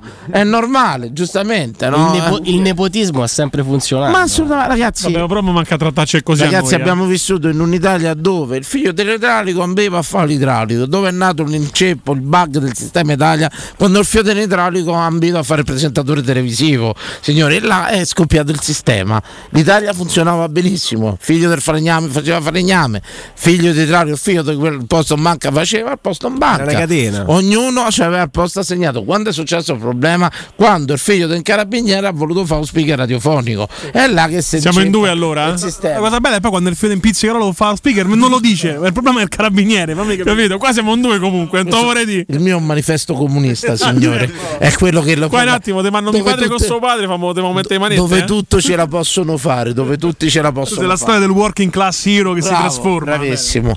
Carissimo Abate, come va? Tutto bene, tutto bene. L'altro anno come fu il suo, il suo 25 maggio, Abate, ce lo racconta? Sì, allora, eh, primo premetto per gli ospiti che non lo sanno, io non ho preso, non ho preso biglietti a nessun romanista perché ho preso lì i biglietti del contingente della UEFA, quindi non ho preso a nessuno. Giustamente, biglietti, biglietti per i ricchi, diciamo, via. Eh, eh, beh, Però è vera sta cosa, non ha levato biglietti a nessuno, ha comprato i biglietti che nessuno poteva prendere. eh, l'ho, pure paga- l'ho pure pagati. Eh. Eh, No, no, come no? Come? 150 euro a biglietto che vuole che siano, Abate? 150, io te ne avevo pure 4 piotti. Eh, eh, zero proprio. 150, tutti 150. Prezzo, prezzo è basso. E beh, insomma, basso no. Beh, se ci pensate, una curva costa 40-50 euro, una finale di coppa 150 euro una tribuna e niente. Niente. Dicevo, il mio 25 Allora, io mi sono accorto l'altro anno che se, vede- se, se ero all'estero, mentre c'era la partita da Roma in conference vincevamo, eh, infatti ero all'estero a Roma. Leicester. Allora ho detto, sai che c'è? Avevo detto il 25 maggio potresti andare a fare questo, ho detto sì vado, quindi ero da solo all'estero, sono andato apposta perché portava bene e sono andato all'estero pure a vedere eh, Feyenoord Roma, ero, alle- ero a Budapest poi tra l'altro, sono andato in nuova scoperta. E adesso vive all'estero, quindi solo buone notizie, Abate. No, adesso sarò all'estero pure il 25 del giorno del 31 perché sto a Budapest, quindi sto all'estero qua. Giustamente, è quel tratto a Trieste che mi preoccupa, Abate. Stia il meno possibile a Trieste. Eh, No, no, arrivo, arrivo il 30, prendo i miei amici all'aeroporto e andiamo subito. Bravo, bravo, toccata, toccata e fuga. Toccata e fuga. Da Trieste tempo un quarto d'ora sta già in Slovenia, quindi proprio ci staremo veramente toccati in fuga, sì. Quindi questo, quindi magari ci vediamo tutti quanti, il 31. Eh sì, staremo là, stadio bellissimo. poi, Abate, eh. ti riconosciamo dal saio? Oh mamma Marwan, sei tu, mi sembrava la voce simile. No. Marwen Mami, assolutamente, è tornato oggi reunion. Oggi reunion. speciale, speciale. Non, non mi sembra Marwen, a occhio. C'ha i colori, No, eh, però. Io sto, no, io sto in radio, quindi la voce sembra Marwen, ma non è No, Marwen. no, no, È uno dei ragazzi con cui ho conosciuto l'altro anno a Tirana e ne ho Ah, invitato, ok, ok. ne ho invitato qualcuno insomma così per, per, eh, tornare a una, una rimpatriata, una rimpatriata, compagni di, di classe proprio. Ah, e, e che, cosa, che cosa aveva chiesto? Scusa, Se ti riconosceremo dal saio, Abate. Dal saio no, il saio, eh, eh, no, il saio, Abate non c'ha il saio. Eh. Non c'ha il saio Non l'Abate. Benissimo, grazie Abate. Ecco Simone, tu, tu studi arte, storia, queste cose qua, sei una guida turistica. qua. Budapest, mi sai dire qualcosa? Ci stanno le terme romane molto molto molto importanti che sono ancora oggi funzionanti. E se chi ha tempo consiglio di fare una piccola tappa. Io per esempio ho tempo. visto su qual è quel canale con l'H grande History Channel. Sì. Eh, ho visto quel canale. Spero non ci sia un altro perché vorrebbe dire che c'è un ritorno dei personaggi storici. Insomma, il canale insomma 88 dicevi. Eh, no, no, Benissimo. non no, si no. possono dire ste cose, Non è eh. il canale 88, ma il canale quello History Channel su- che c'è anche una Budapest sotterranea, interessantissimo da vedere. Ah, è piena di cripte, è piena di cripte. Già vedo, insomma così, assolutamente. Comunque Danilo, un amico mi chiedeva, tornando al discorso di prima, eh, che il figlio dell'idraulico faceva Sì, l'idraulico, sì, sì. il figlio di una buona donna faceva la buona donna? Assolutamente, assolutamente. Il figlio è quello, quello, quello poteva fare. poi non è manco una questione dei soldi, perché tutti in vacanza a Cortina andavano poi. Eh. C'era la grande rimpatriata a Cortina, dal Il famoso- macellaio all'imprenditore il con la famoso fabbrichetta. Agovello Forza Roma, insomma. Esatto. C'era quello, ognuno faceva i soldi nel suo settore. Adesso fanno i soldi in pochi e gli altri cercano di farli sbagliando totalmente settore. Pronto? Poppo, oh, Jeffer! Poppo, dai, Jefferi! Ma quanti siete a cena stasera, belli mia? Siamo tanti, belli anche un po' ribelli. Hai visto Jefferi? Dei belli. Allora, Jefferi, ma si trova un po' se ti portiamo a Budapest, come la vedi? Magari, oh, già sta a salire l'accia qua, oh, già le cose ferme, sto più fermo. Oh, raga, portiamo se Jefferino. Ce l'hai i documenti? No. Vabbè, lo fammi entrare, lo mettiamo nel bagagliaio alla frontiera. a capisci, mi inguattate dentro al bagagliaio. No, no, è illegale, è illegale, è illegale. È illegale, non si può, Dani, non si può. C'hai ragione. Aspetta, Jeffer, c'ha ragione. C'ha ragione Conforti su cose illegali. Chi mi fa un documento al volo per Jeffer? No, anche questo Eh, non no, si può fare, Dani. Non si può fare. Io mi dissocio, Dani, non si può fare. A Jeffer se c'è un amico che disegna bene e ti faccio fare una carta d'identità come la vedi? Da quando te pare? No, eh. Bel Mario Rossi, come la vedi? Accetto Totos. Andiamo! No, no. Tutto quanto. Je- Jeffer, l'altro l'altro anno alla finale come te la sei seguita? Eh, dal televisore, stavo al ristorante, ma non mi hanno invitato, andiamo. Oh, pure Sano, sta, Sano devono portare. Conforti, devo portare Jeffer al ristorante. Io ho la mia scaramanzia al massimo, posso offrire il Jeffer, ristorante. con chi c'è- sei andato al ristorante l'altro anno? Due amici mia. Devi riandare al ristorante pure stanno, ce lo sai? Eh? Devi andare al ristorante pure stanno. Magari, oh, che problema c'è? Il numero mio del voto lo do- No, ma amici tuoi te ci devono portare per scaramanzia. Oh, lo so, che devo fare? Devo chiamare. E fai, Ma certo. fai in trillo, gli dicevo per scaramanzia fatemi mangiare. Uno, uno sta in Svizzera, un altro sta in Canada, che ne so, non ce l'ho i numeri. Che stanno andando a fare? Sono scappati? No, la- c'hanno là il lavoro, lavoro, c'hanno i parenti, la fidanzata. Ma sei sicuro che Svizzera e Canada hanno di qualcos'altro, no? Non vuol dire Bibbia? Può darsi a Bibbia. Ma c'è, andiamo, no? Vabbè, cioè, comunque fa una cosa, Jeffer. Cerca di vedertela fuori a pranzo fuori per scaramanzia a cena fuori. Ma danno in diretta, no? Sì, la danno in diretta, danno in diretta. Sì, credo che sia Sì, sulla sì, Rai che sulla 8, però vi informeremo verso a breve. te chiamo, dai. Te la fanno vedere, capito, Jeffer? Eh, Certo, magari. Carica, Jeffer, carica! E dai che c'è latte, però fa niente. Assunzao, po- a- Bru- Assunzao, po- canta pezzo di merda. Quest- questo tuo aggressivo contro Emanuele non si può fare. Pronto? Pronto? Pronto? Sì, ciao, ciao. Ciao, buonasera, sono Mirchetto da Colle, Dani. Ciao E quale dei golli, Mirché? Colle Prenettino. Oh, Ah, bello, mi- bello, bello, bello, bello, ciao, ciao. Venivo sempre là là al Gran Sasso a pescare, che ricordi? Ah, a Ponte de Nola. Sì, no, il Gran Sasso sta là. sta- Da Michele il Cavellone. Bravo da Michele, poi a un certo punto gli è andato più. Le, cla- le case Sì, le case sono sempre più belle. Che latte al posto di Non c'è la citazione. è il grande Michele, però ci ho passato delle giornate stupende a quel laghetto. Sì, sì. Senti una cosa, Dani, noi ci torgeva una domanda, a parte che siamo, siamo in sette e siamo due biglietti, e vabbè, però fa niente, questo è, è un piccolo dettaglio. Il problema più grosso è questo, ma sta arrivando, noi ci andiamo col transit fino a Budapest, ma quanti, ma quante dogane, quanti caselli devo, devo passare? Ma il transit a noleggio? Sì, ti hanno letto. Eh, informatevi bene perché alcuni stanno avendo problemi con eh, l'assicurazione poi... La cosa verde, sì, la carta Eh, verde. la carta verde, bravo, gli stanno ridando dietro. eh. abbiamo- Già abbiamo risolto questo problema. Allora, aspetta che c'è una cosa a riguardo. Quanti caselli devono fare voi che vi siete organizzati così? Le vignette de- dovete fare. Le vignette sì, pure abbiamo fatte già, ma Eh, so-.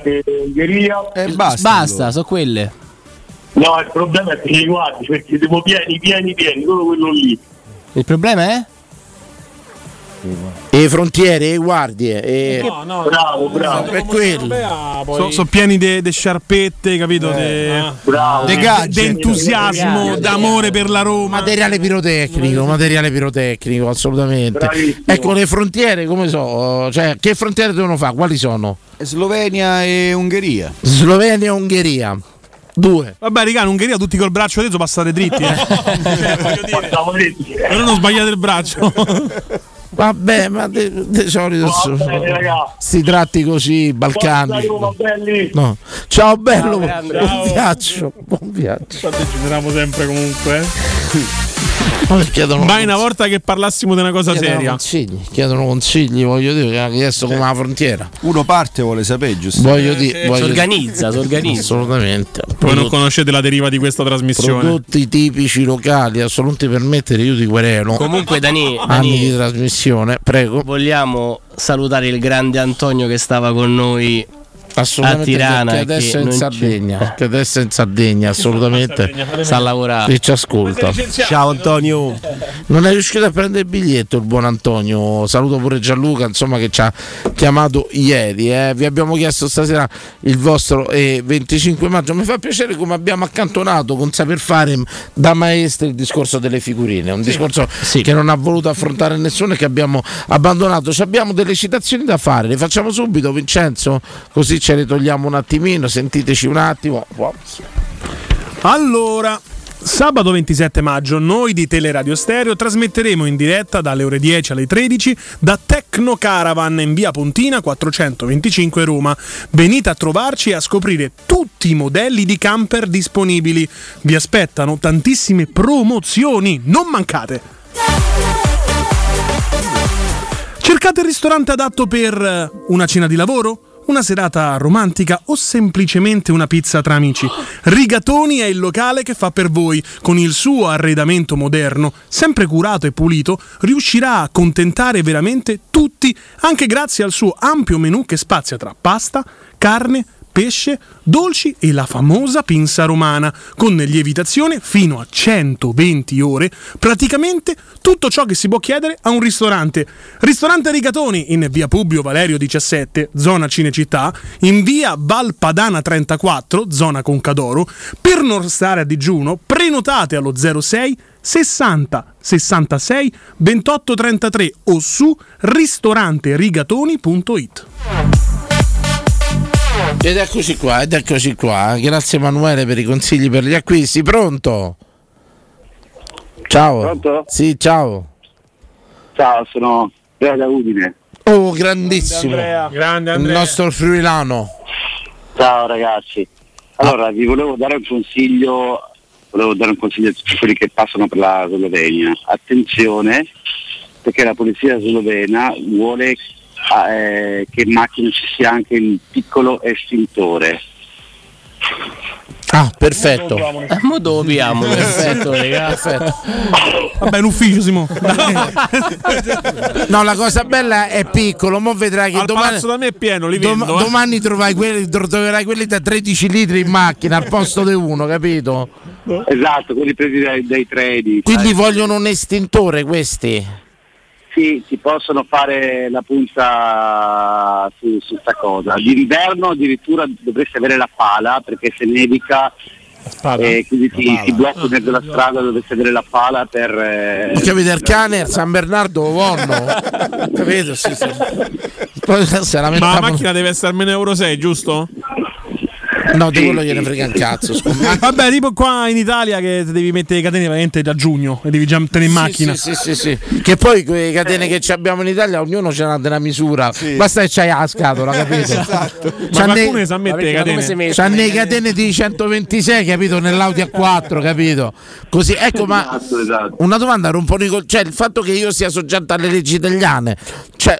C'è una cosa che non Eh. capisco. Io vengo dall'Italia, sono soggetto alle leggi italiane, ok, paese che va senza entrare, ma non è perché vengo in Slovenia mi devo mettere l'estintore e una pala dentro. Se no, se faccio il giro del mondo, arrivo con occupata la macchina con tutti i cazzi di tutto il mondo. Prego.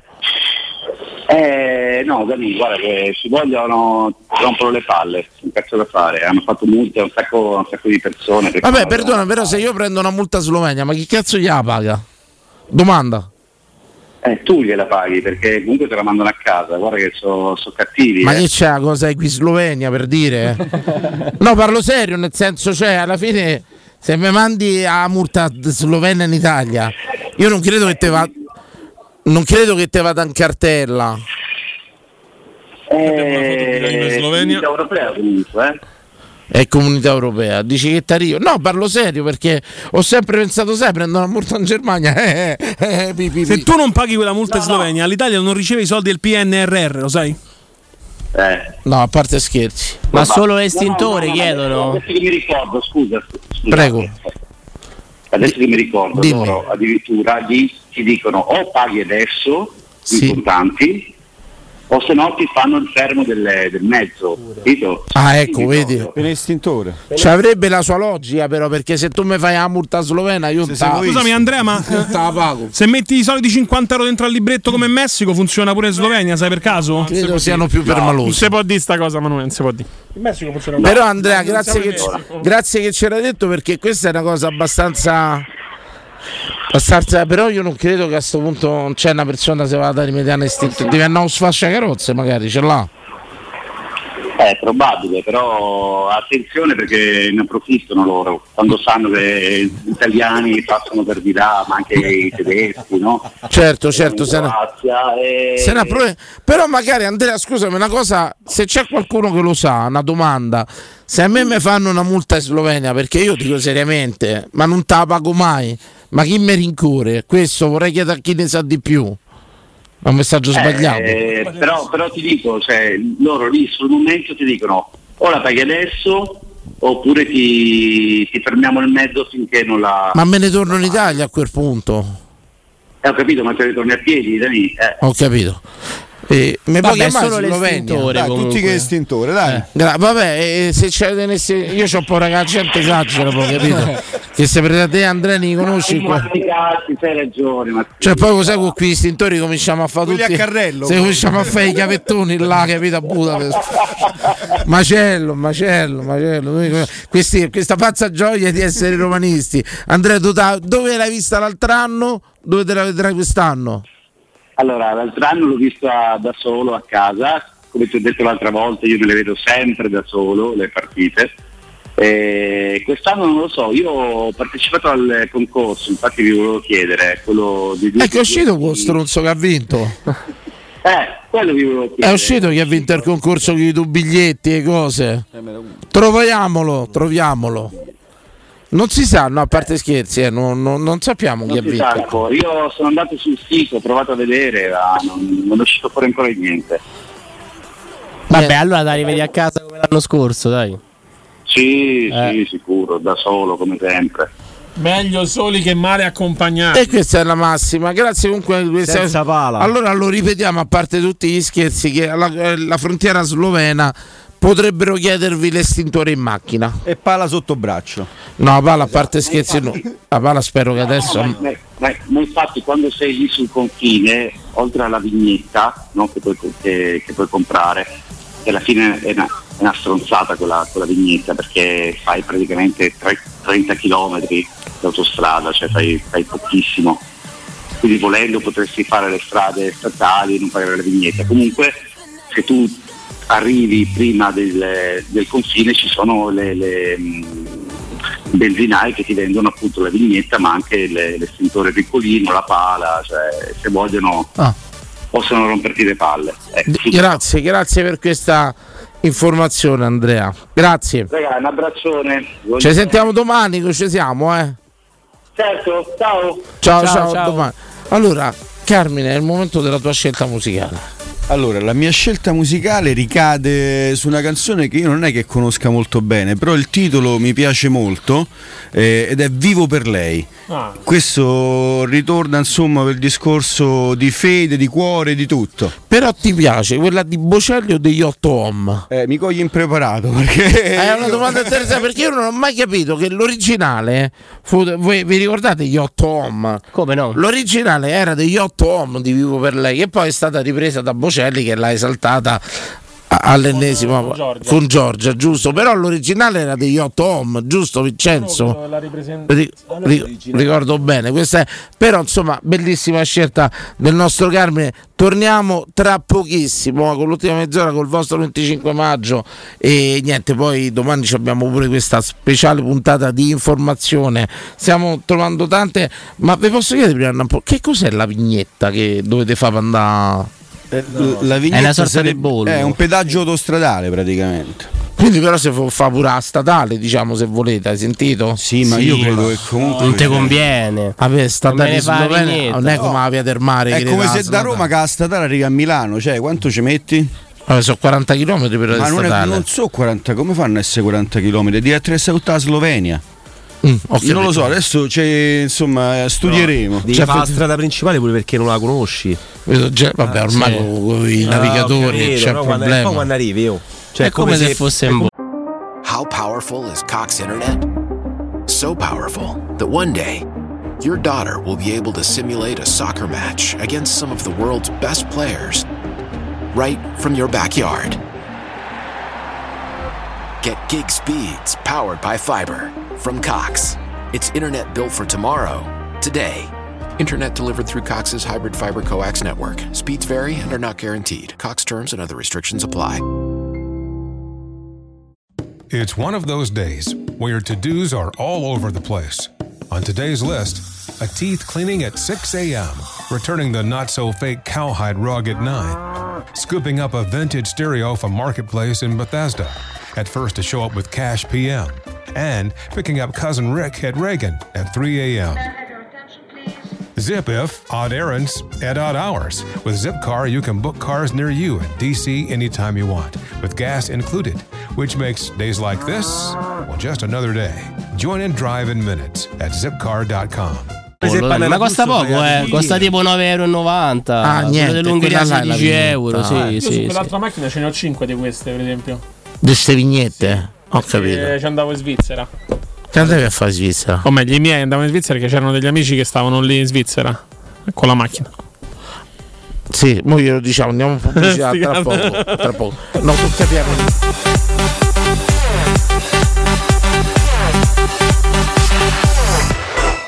Pubblicità. Quando è il momento di cambiare auto. Suzuki Hybrid, tecnologia da incentivi. Per tutto il mese da Giapponese Motori un extra incentivo di 2000 euro per la rottamazione della tua vecchia auto. Giapponese Motori, la tua concessionaria Suzuki. Da oggi anche nella nuovissima sede in via di 7 Bagni 702 all'uscita 9 del Gra. Prenota ora un appuntamento su giapponesemotori.com. C'è un solo posto in Italia dove puoi salire a bordo di un cinema volante, sfidare la furia dei dinosauri, diventare il protagonista di Assassin's Creed, giocare sulla neve tutto l'anno e rilassarti nella cinepiscina. È Cinecittà World, il parco divertimenti del cinema e della TV. Scopri tutte le novità su cinecittàworld.it. Da Paoletti Industrie Mobili è il momento della cucina e arredo giardino. Ti aspettano tantissime promozioni su cucine di qualità a partire da 3.990 euro e grandi offerte anche per il tuo giardino o terrazzo con la nuova collezione Arredo Garden. E in più un esclusivo smart box per due persone o anche per tutta la famiglia per veri e propri momenti di piacere tra vacanze, benessere o attività di svago. Visita i nostri due punti vendita in via Piavetorina 80, uscita 13 del Gra Tiburtina verso Roma e via Tiburtina 606 e scopri le offerte su paulettimobili.it. Coop ritornano i prezzi pop sulle grandi marche. Dal 25 maggio al 7 giugno sconti fino al 50% su tantissimi prodotti delle grandi marche. Promozione valida in tutte le Coop e Ipercoop di Roma e del Lazio. Quale altro ascoltatore vuole approfittare delle offerte di stagione delle zanzariere Z-Screen, le più acquistate a Roma? Approfitta subito della grande promozione Z-Screen, valida fino al 31 maggio. Oltre all'offerta bonus zanzariere, un buono da 70 euro per la tua Z-Screen, con la garanzia soddisfatto o rimborsato. Chiama subito l'800 196 866 o visita il sito zanzaroma.it. Z-Screen, la super zanzariera, con un super servizio e una super garanzia. Conosco un modo per fartela prendere bene. Che bello, mi porti ai Caraibi?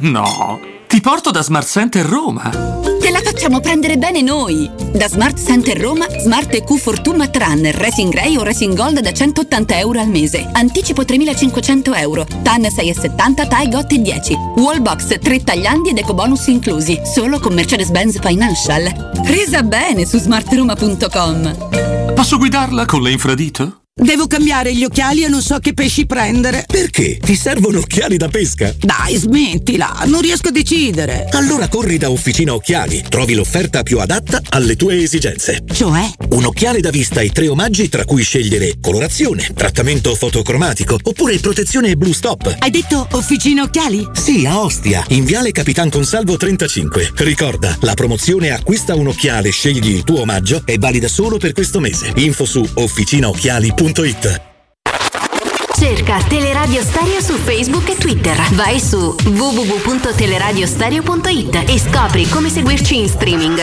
Teleradio Stereo.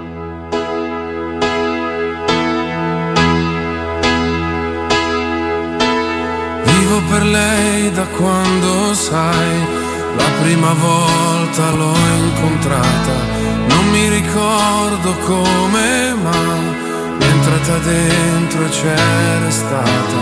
Vivo per lei perché mi fa vibrare forte l'anima. Vivo per lei e non è un peso. Vivo per lei, anch'io lo sai, e tu non esserne geloso. Lei è di tutti quelli che hanno un bisogno sempre acceso,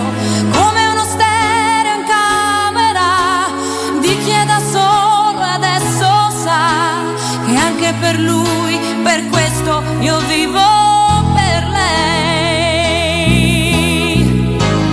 È una musa che ci invita a sfiorarla con le dita attraverso un pianoforte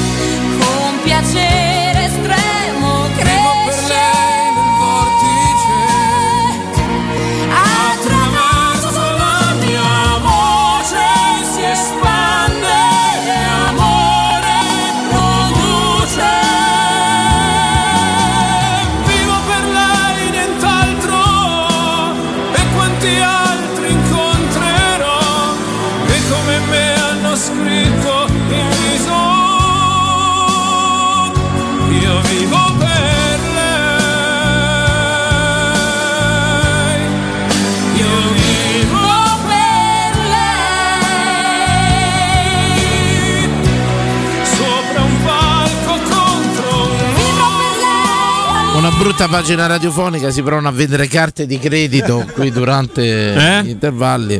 Non voglio dire, ci sono due personaggi di multinazionali che provano a, a offrire prodotti a terzi. ci sono io, dillo. A terzi, una pagina tu perché? Per, per fortuna. No, Non mi è vabbè, sembra- per dire. Non mi è sembrato che hai calmierato la cosa. Vabbè, perché insomma. anch'io lavoro per. eh, Attenzione, mi arriva una telefonata. Attenzione. È lui, dal Brasile. Dal Brasile, signori.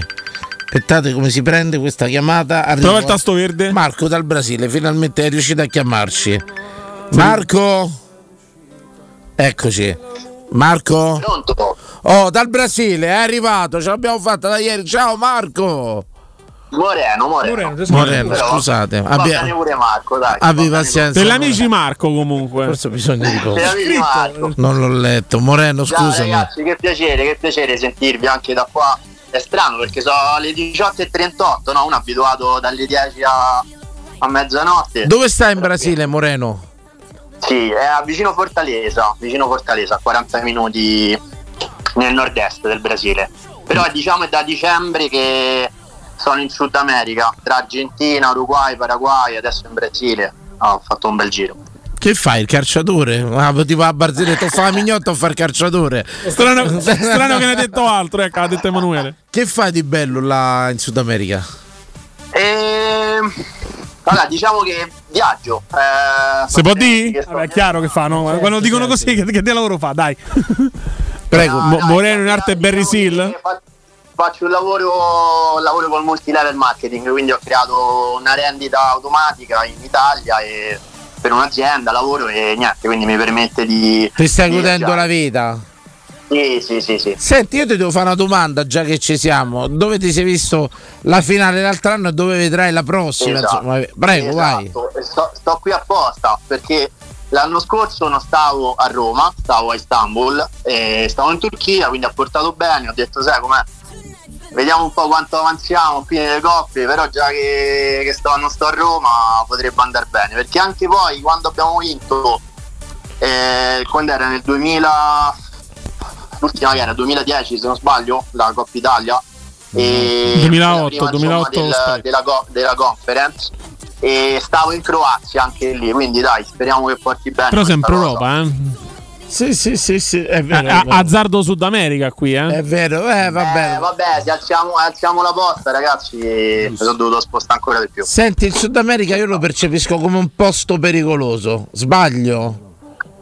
Ehm, allora sì diciamo che non è un posto tranquillissimo poi dipende sempre dove vai in che zona alloggi però, però sì non è tranquillissimo come, come Bisogna posto, sempre diciamo. battere zone turistiche, queste cose così, insomma, mai andare fuori percorso, diciamo. Sì, ehm, io quando sono stato a Buenos Aires, eh, faccio un esempio, ecco, Buenos Aires se stai nelle zone diciamo buone che sono Recoleta, Palermo, cioè c'è un quartiere che si chiama Palermo, eh, sono abbastanza tranquille. Poi ovviamente se vai, ti dicono tutti, se vai alla Boca, dove c'è appunto lo, lo stadio, la bombonera, la Boca di notte, quel quartiere, e lì c'è il rischio molto alto che succede qualcosa. Senti, ti posso fare una domanda? Sei stata a Villa Fiorita, la- alla favela di Maradona?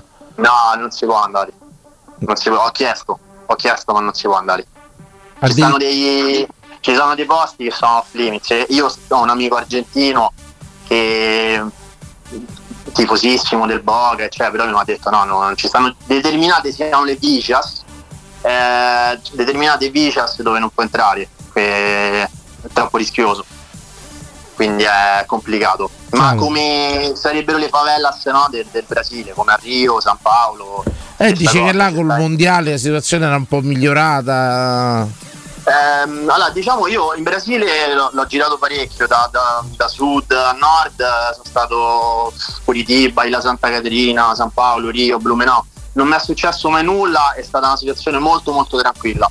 Da quando sto qui nel nord-est, che è una zona molto complicata, purtroppo stavo in palestra, si sono sparati di fuori, mm, diciamo ho assistito a una sparatoria. Lo dico sempre che lo sport fa male. Eh, non si potevano alternare. Ma ormai pure al quadraro è così la può succedere situazione. ovunque, eh, perché può succedere Certo. ovunque, però può succedere anche a Roma, se stiamo di notte vicino a Termini, insomma non è che sia... Però diciamo che a Roma la differenza è che te ripiano dopo un'ora, là diciamo che la Sì. fai franca, mediamente. Sì, sì, esatto. Tutto là. è, la normalità, quella è la normalità, se si sparano, per esempio qui dove sto io in questa zona è abbastanza normale, non è una cosa che vai sul telegiornale o... È abbastanza normale come cosa, e dopo un giorno tutto torna tranquillo e, e convivi, e la cosa interessante che purtroppo è interessante nel senso che che ti trasforma anche come vivi questa esperienza, vedi proprio che anche per te diventa la normalità, è una cosa brutta da dire, ma eh, poi anche tu la vivi in questo modo, vivi che ci può stare una sparatoria, vivi che purtroppo si ammazzano ogni tanto, senti che, che c'è qualcuno che lo lasciano per terra. Eh, proprio due infatti- settimane fa è successo, ma ecco, però purtroppo qua diventa la normalità, eh, ti cambia, ti cambia un pochino, qualche cicatrice te la lascia a livello mentale. Quando torni in Italia, te voglio ospite una sera. magari l'8, l'8, il 9 sto in Italia a Roma e tornerò l'8, poi a ottobre riparto. E via trasmissione facciamo uno speciale sul Sud America, insomma. Magari, magari. Guarda, sono stato a vedere una partita del Boca Junior lì alla Bombonera, sono stato al Monumentale, sono stato al Maracanã, insomma. eh, Ah, non solo calcio, parliamo anche un po' di prodotti marketing tipici, multilivello. sì, locali, sì. Ah, a proposito, A proposito, se non sbaglio, stava di- parlando di 10.000 fiorini, qua stiamo intorno ai 3-4 Amplify your career through training and development solutions specifically designed for federal government professionals. From courses to help you attain or retain certification, to individualized coaching services, to programs that hone your leadership skills and business acumen, Management Concepts optimizes your professional development. Online, in person, individually, or groups, it's training that's measurably better. Learn more at managementconcepts.com. That's managementconcepts.com. tranquillamente. eh. Ieri sera stavate parlando di 10.000 fiorini, insomma, Sì. sentito E avevamo detto che 10.000 fiorini equivalevano a 300 euro. allora 350 fiorini è un euro. Da te invece? Aspetta, erano 10.000 fiorini, 30 euro, giusto? Sì, Era giusto. Giusto. Eh, qua sì, 3.000, 4.000 fiorini va proprio tranquillo, ma vabbè, poi dipende insomma sempre la situazione. Qual è il posto più bello del Sud America e il più brutto? Dai, vai così al volo. Guarda, ce ne stanno tanti. Rio, Rio, ma veramente ho lasciato il cuore là, perché ci sono dei posti a Rio che soprattutto quando sali sopra dove c'è il Cristo Redentore o il pan di zucchero, eh, c'è- ci sono delle viste, o Copacabana, Ipanema, insomma sono dei spiagge incantevoli. Rio, ma anche le cascate di Iguazu sono state stupende. Eh, peggiori, sai, non è che ci stanno posti peggiori, eh, purtroppo che ti porta alla povertà ritenerli Certo. peggiori, però alla fine sono affascinanti, sono comunque affascinanti Certo. perché quando poi entri in contatto con le persone di qua eh, ti, ti immedesimi anche un po' nella loro realtà e cerchi di capire. Senti, vieni allora Lotto, quando vieni a Roma vieni a trovare, caro Moreno. Magari, magari. Eh, si ospita qui radio. Mica capita tutti i giorni. Mi farebbe tanto piacere, Dani. Logicamente Dai, c'è la prassi, lo sai, bussa coi piedi. Porta una cosetta, qualcosa da mangiare, insomma. Basta che ci porti le barette proteiche, però. Eh? Ah, già hai capito? Ho capito subito, amore. Senti, Mo-. Morello, l'ultima Grazie. domanda. Si incontrano maglie da calcio italiane in Sud America? Se sì, quali? Delle, scusami, delle squadre italiane, se si parla? Sì, ogni tanto ce l'hanno qualche maglietta di squadra italiana al Ma, ma che scherzi, qua è un paesino di 3-4 mila persone, già ho visto due con la maglietta da Roma, quella della Nike bianca bellissima con Lupetti e Gratton, che ce l'ho pure io tra l'altro adesso, che perché me l'ho portata a Istanbul per, ovviamente per scaramanzia Mi sembra giusto. qui e mi, mi sto vedendo tutte le partite da Roma con quella. E c'era pure un altro con la maglietta di quest'anno rossa che somigliava pure a Cafu, mi sono fatto una foto perché eh, è un paesino di- paesino di 4.000 abitanti che ho trovato questo, la maglietta da Roma, non ci credevo. Ma guarda che In se rideva era Cafu, eh. in Argentina, in Argentina invece molti per fatto di Dybala perché loro sono malati seguono gli argentini nei campionati esteri in una maniera maniacale più del- della loro liga stessa e quindi con Dybala so, conosco, cioè, seguono tantissimo a Roma per fatto di Dybala Vedi, vedi, vedi. Grazie, grazie Morello, ci sentiamo Ma presto. grazie a voi grazie a voi. trovare, vieni a trovare. sì molto volentieri Grazie, Ci grazie, organizziamo. grazie a Moreno dal Brasile ci ha chiamato eh, per salutarci in questo 25 maggio. Sono riuscito pure a attaccare? Valuta la qualità della chiamata 5 stelle. Fatto, Calco- fatto, Calcolando che ha chiamato Marco per mezz'ora. fatto, fatto. Però eh, gli ho dato un bel 5 stelle. Però io non mi ricordo che tu lo scorso anno hai mai indossato una maglia arcobaleno. Una bellissima apertura della trasmissione, mi fa molto piacere. Giunto Però potrebbe essere la, la cosa che. Vabbè, ma tu non hai capito, che questa maglia arcobaleno la indosserò anche a Budapest contro il governo Orban. Assolutamente. allora vi annunciamo che la- dal, Fiorani nelle patrie galere. dal 2 giugno la trasmissione sarà 22-24 Sabatino Conforti. Free Fiorani proprio, capito? Già Noi ci batteremo per farti uscire da là. Già vedo, già vedo que- è Fiorani tosta, eh. per, la diritti, è per i diritti, per i diritti, per, pa- per la parità dei diritti, assolutamente. Appena Emanuele riceve la chiamata, Emanuele, mi hanno fermato, cancella il numero. Ragazzi, noi a quest'ora ci stavamo, stavamo ancora dentro lo stadio, no, ci stavamo quasi avviando, credo, verso i pullman. Era finita la serata, piano piano ci siamo. Avevamo lasciato la, la vetrata. la nostra vetrata. La combulla sciarina. Ci abbiamo messo pure l'adesivo da Assunzao. Come la chiamo io? Chissà se sta ancora là o Sta me là, l'hanno. sta là, me l'hanno. io. Lo dico io.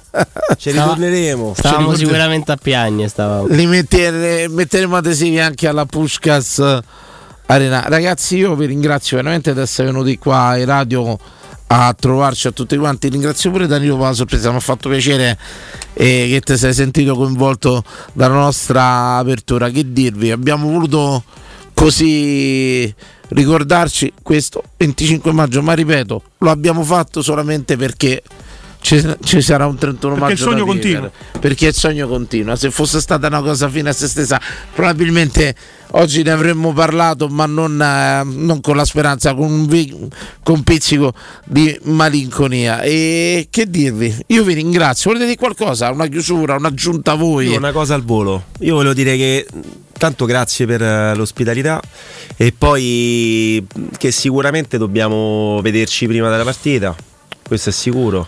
E dobbiamo replicare qualche birra e, un po' di così per far crescere vorrei, un po' di ricor- suspense. ecco, vorrei ricordare una cosa fondamentale di Tirana non ho cacciato una lira io credo che Chissà come dovrebbe, si dice bar del lago in ungherese. dovrebbe rimanere No, no, Guarda- non so se avete capito il messaggio di Danilo. Abbiamo capito, Sì, abbiamo capito. Ma la prima cosa che ho guardato della diciamo fan zone che c'è il laghetto pure là. C'è? Sì, Eh, sì, sì, è tutta c'è un laghetto. io. C'è il laghetto, ragazzi. Noi solo finali vista lago, sapete? Se no non le facciamo, non le facciamo, finali vista lago. Ci chiede Pablitovic 1927 l'estintore solo per i pullman transit o anche per le macchine? Anche per le macchine, ha detto Sì, sì, Andrea. anche per le macchine. E Tiziano quale Bradley? Ti era mai capitato? L'ho detto. No, quello lì è quel ragazzo che ha scritto sta cosa, è un mio amico, compagno di PlayStation, perché noi siamo dei malati di football, giochiamo e f- abbiamo una comunità, insomma, che saluto tutti Ti posso fare una ragazzi. domanda? Perché io ho dovuto smettere Eh. per dipendenza, no? Eh. Ma all'epoca, quando giochi, cioè come vi gestite la follia de, de- Eh, Voi giocate online a, noi giochiamo, calcio? noi giochiamo online, però noi da anni, so 15 anni che ci vediamo più o meno una volta al mese e praticamente in 10 ci scanniamo, diciamo parolacce, ci Cioè, come si fa? alternate ai joystick 2 No, 2 2? mettiamo tutte postazioni, c'è una cosa serissima, facciamo il mercato durante Come si l'anno. gioca in 10? Perdonatemi. No, uno contro l'altro, organizziamo un calendario. Ah, pensavo che abbiamo, cioè abbiamo un ragazzo che saluto Luca. Tu hai detto i football, cioè football americano? No, no, i football è il gioco di calcio. Ah, vecchio PES. Sì, esatto. E quindi c'è sta malattia che dura da, da 20 anni e continua. Quindi saluto tutti quanti i ragazzi di. E quante ore giocate a settimana? Cioè, voglio capire come fate? allora, no, la settimana diciamo che ci organizziamo con le amichevoli online e poi una volta al mese ci diamo la punta e ci vediamo tutti a casa di qualcuno e con queste postazioni e, È e un scoppia la lavoro, 10 ore. 10 ore. La follia proprio. La follia. La follia. Esultanze, gol. Esultanze, e poi tutto è successo, capocciate. Eh sì, perché poi- Ambulanze. No, no, veramente. Vi siete penati pure. Però sempre in amicizia, eh, quindi saluto tutti quanti i ragazzi. E tu incontri mai qualcuno che gioca come Murigno? Tutti dietro, spazza la palla? Io. Tu, grazie. Io così. Io, Ecco perché capocciate. Io faccio un tiro, Dugo. Quella è la cosa mia, cioè non è che. Grande filosofia. Primo non prenderle, come sempre. Speriamo che succeda la stessa cosa in finale. Ecco. Dani. Che vi piate a capocciate. No, quello no. Simo. Te voglio dire una cosa sola. L'anno scorso abbiamo vinto, ma la vittoria più grande è stata che ci siamo conosciuti. E spero che quest'anno questa tradizione vada avanti. Ma se non dovesse andare avanti, io ho vinto lo stesso. Allarghiamo il gruppo, allarghiamo. Sì. Ci vediamo tutti a Budapest per quello che riguarda noi, faremo un bel raduno pure là, ci incontriamo. Ah. Carmine c'ha gli occhi della tigre. No, vabbè, l'importante è che. Carmine mi ricordi tanto Mickey quando sta a- a- all'angolo dei roghi, mi ricordi? Capito? Quando Momento, momento, mi manca. Carmine proprio Mickey. Vincenzo Canzonieri, grazie per l'ausilio. Senti, eh, ce ne andiamo con l'amico Eddie Dario Baldambembo stasera? Ce ne andiamo con quella che gliela dedico a tutti i ragazzi e la dedico a tutte quelle persone che si sono strette anche solo per un giorno, in quel giorno di Tirana e spero che che si stringano tante amicizie come quella che ho stretto io il 31 a Budapest. Grazie a Emanuele Sabatino, grazie a Danilo Conforti vabbè, e grazie logicamente alla radio che ci ha permesso di fare sta serata. Un saluto a tutti quelli che non sono qua e che comunque ci siamo sentiti. eh. Grazie, buonanotte a tutti, a domani. Forza Roma. Forza Roma.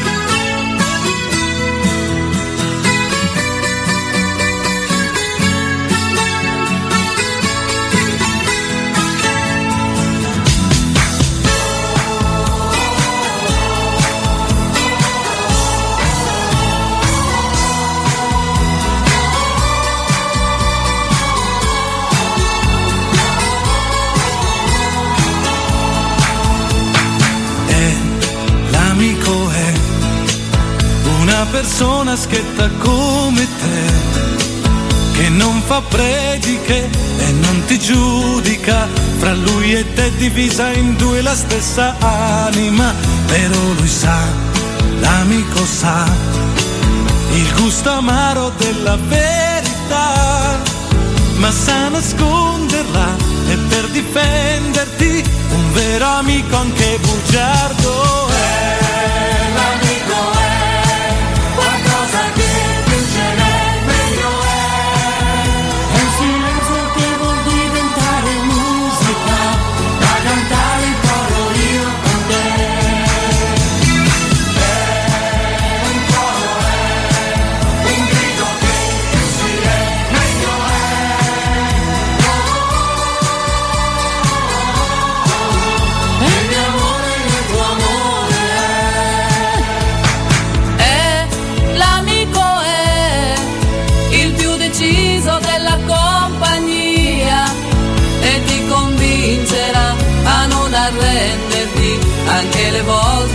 rincorri l'impossibile perché lui ha l'amico ha.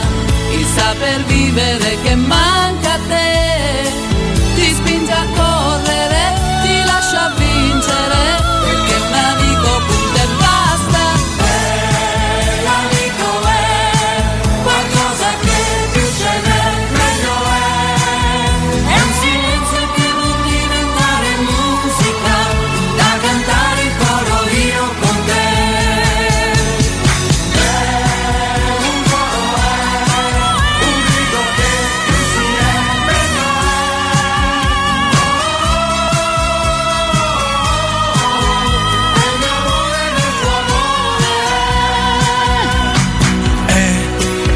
l'amico è l'amico è uno che ha molta gelosia di te.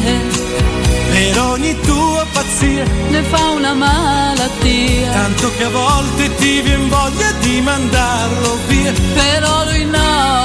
L'amico no. Per niente al mondo io lo perderò. Litigheremo sì. E lo sa lui perché. È pure il mio miglior amico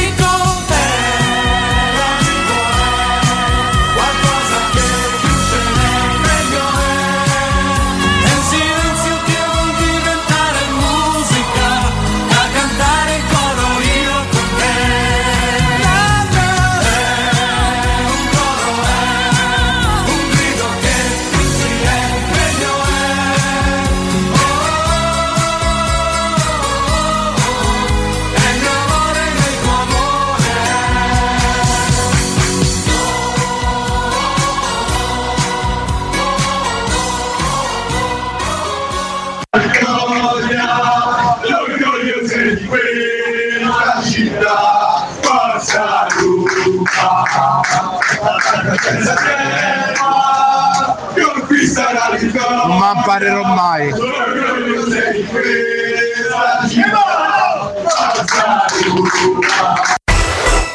Pubblicità.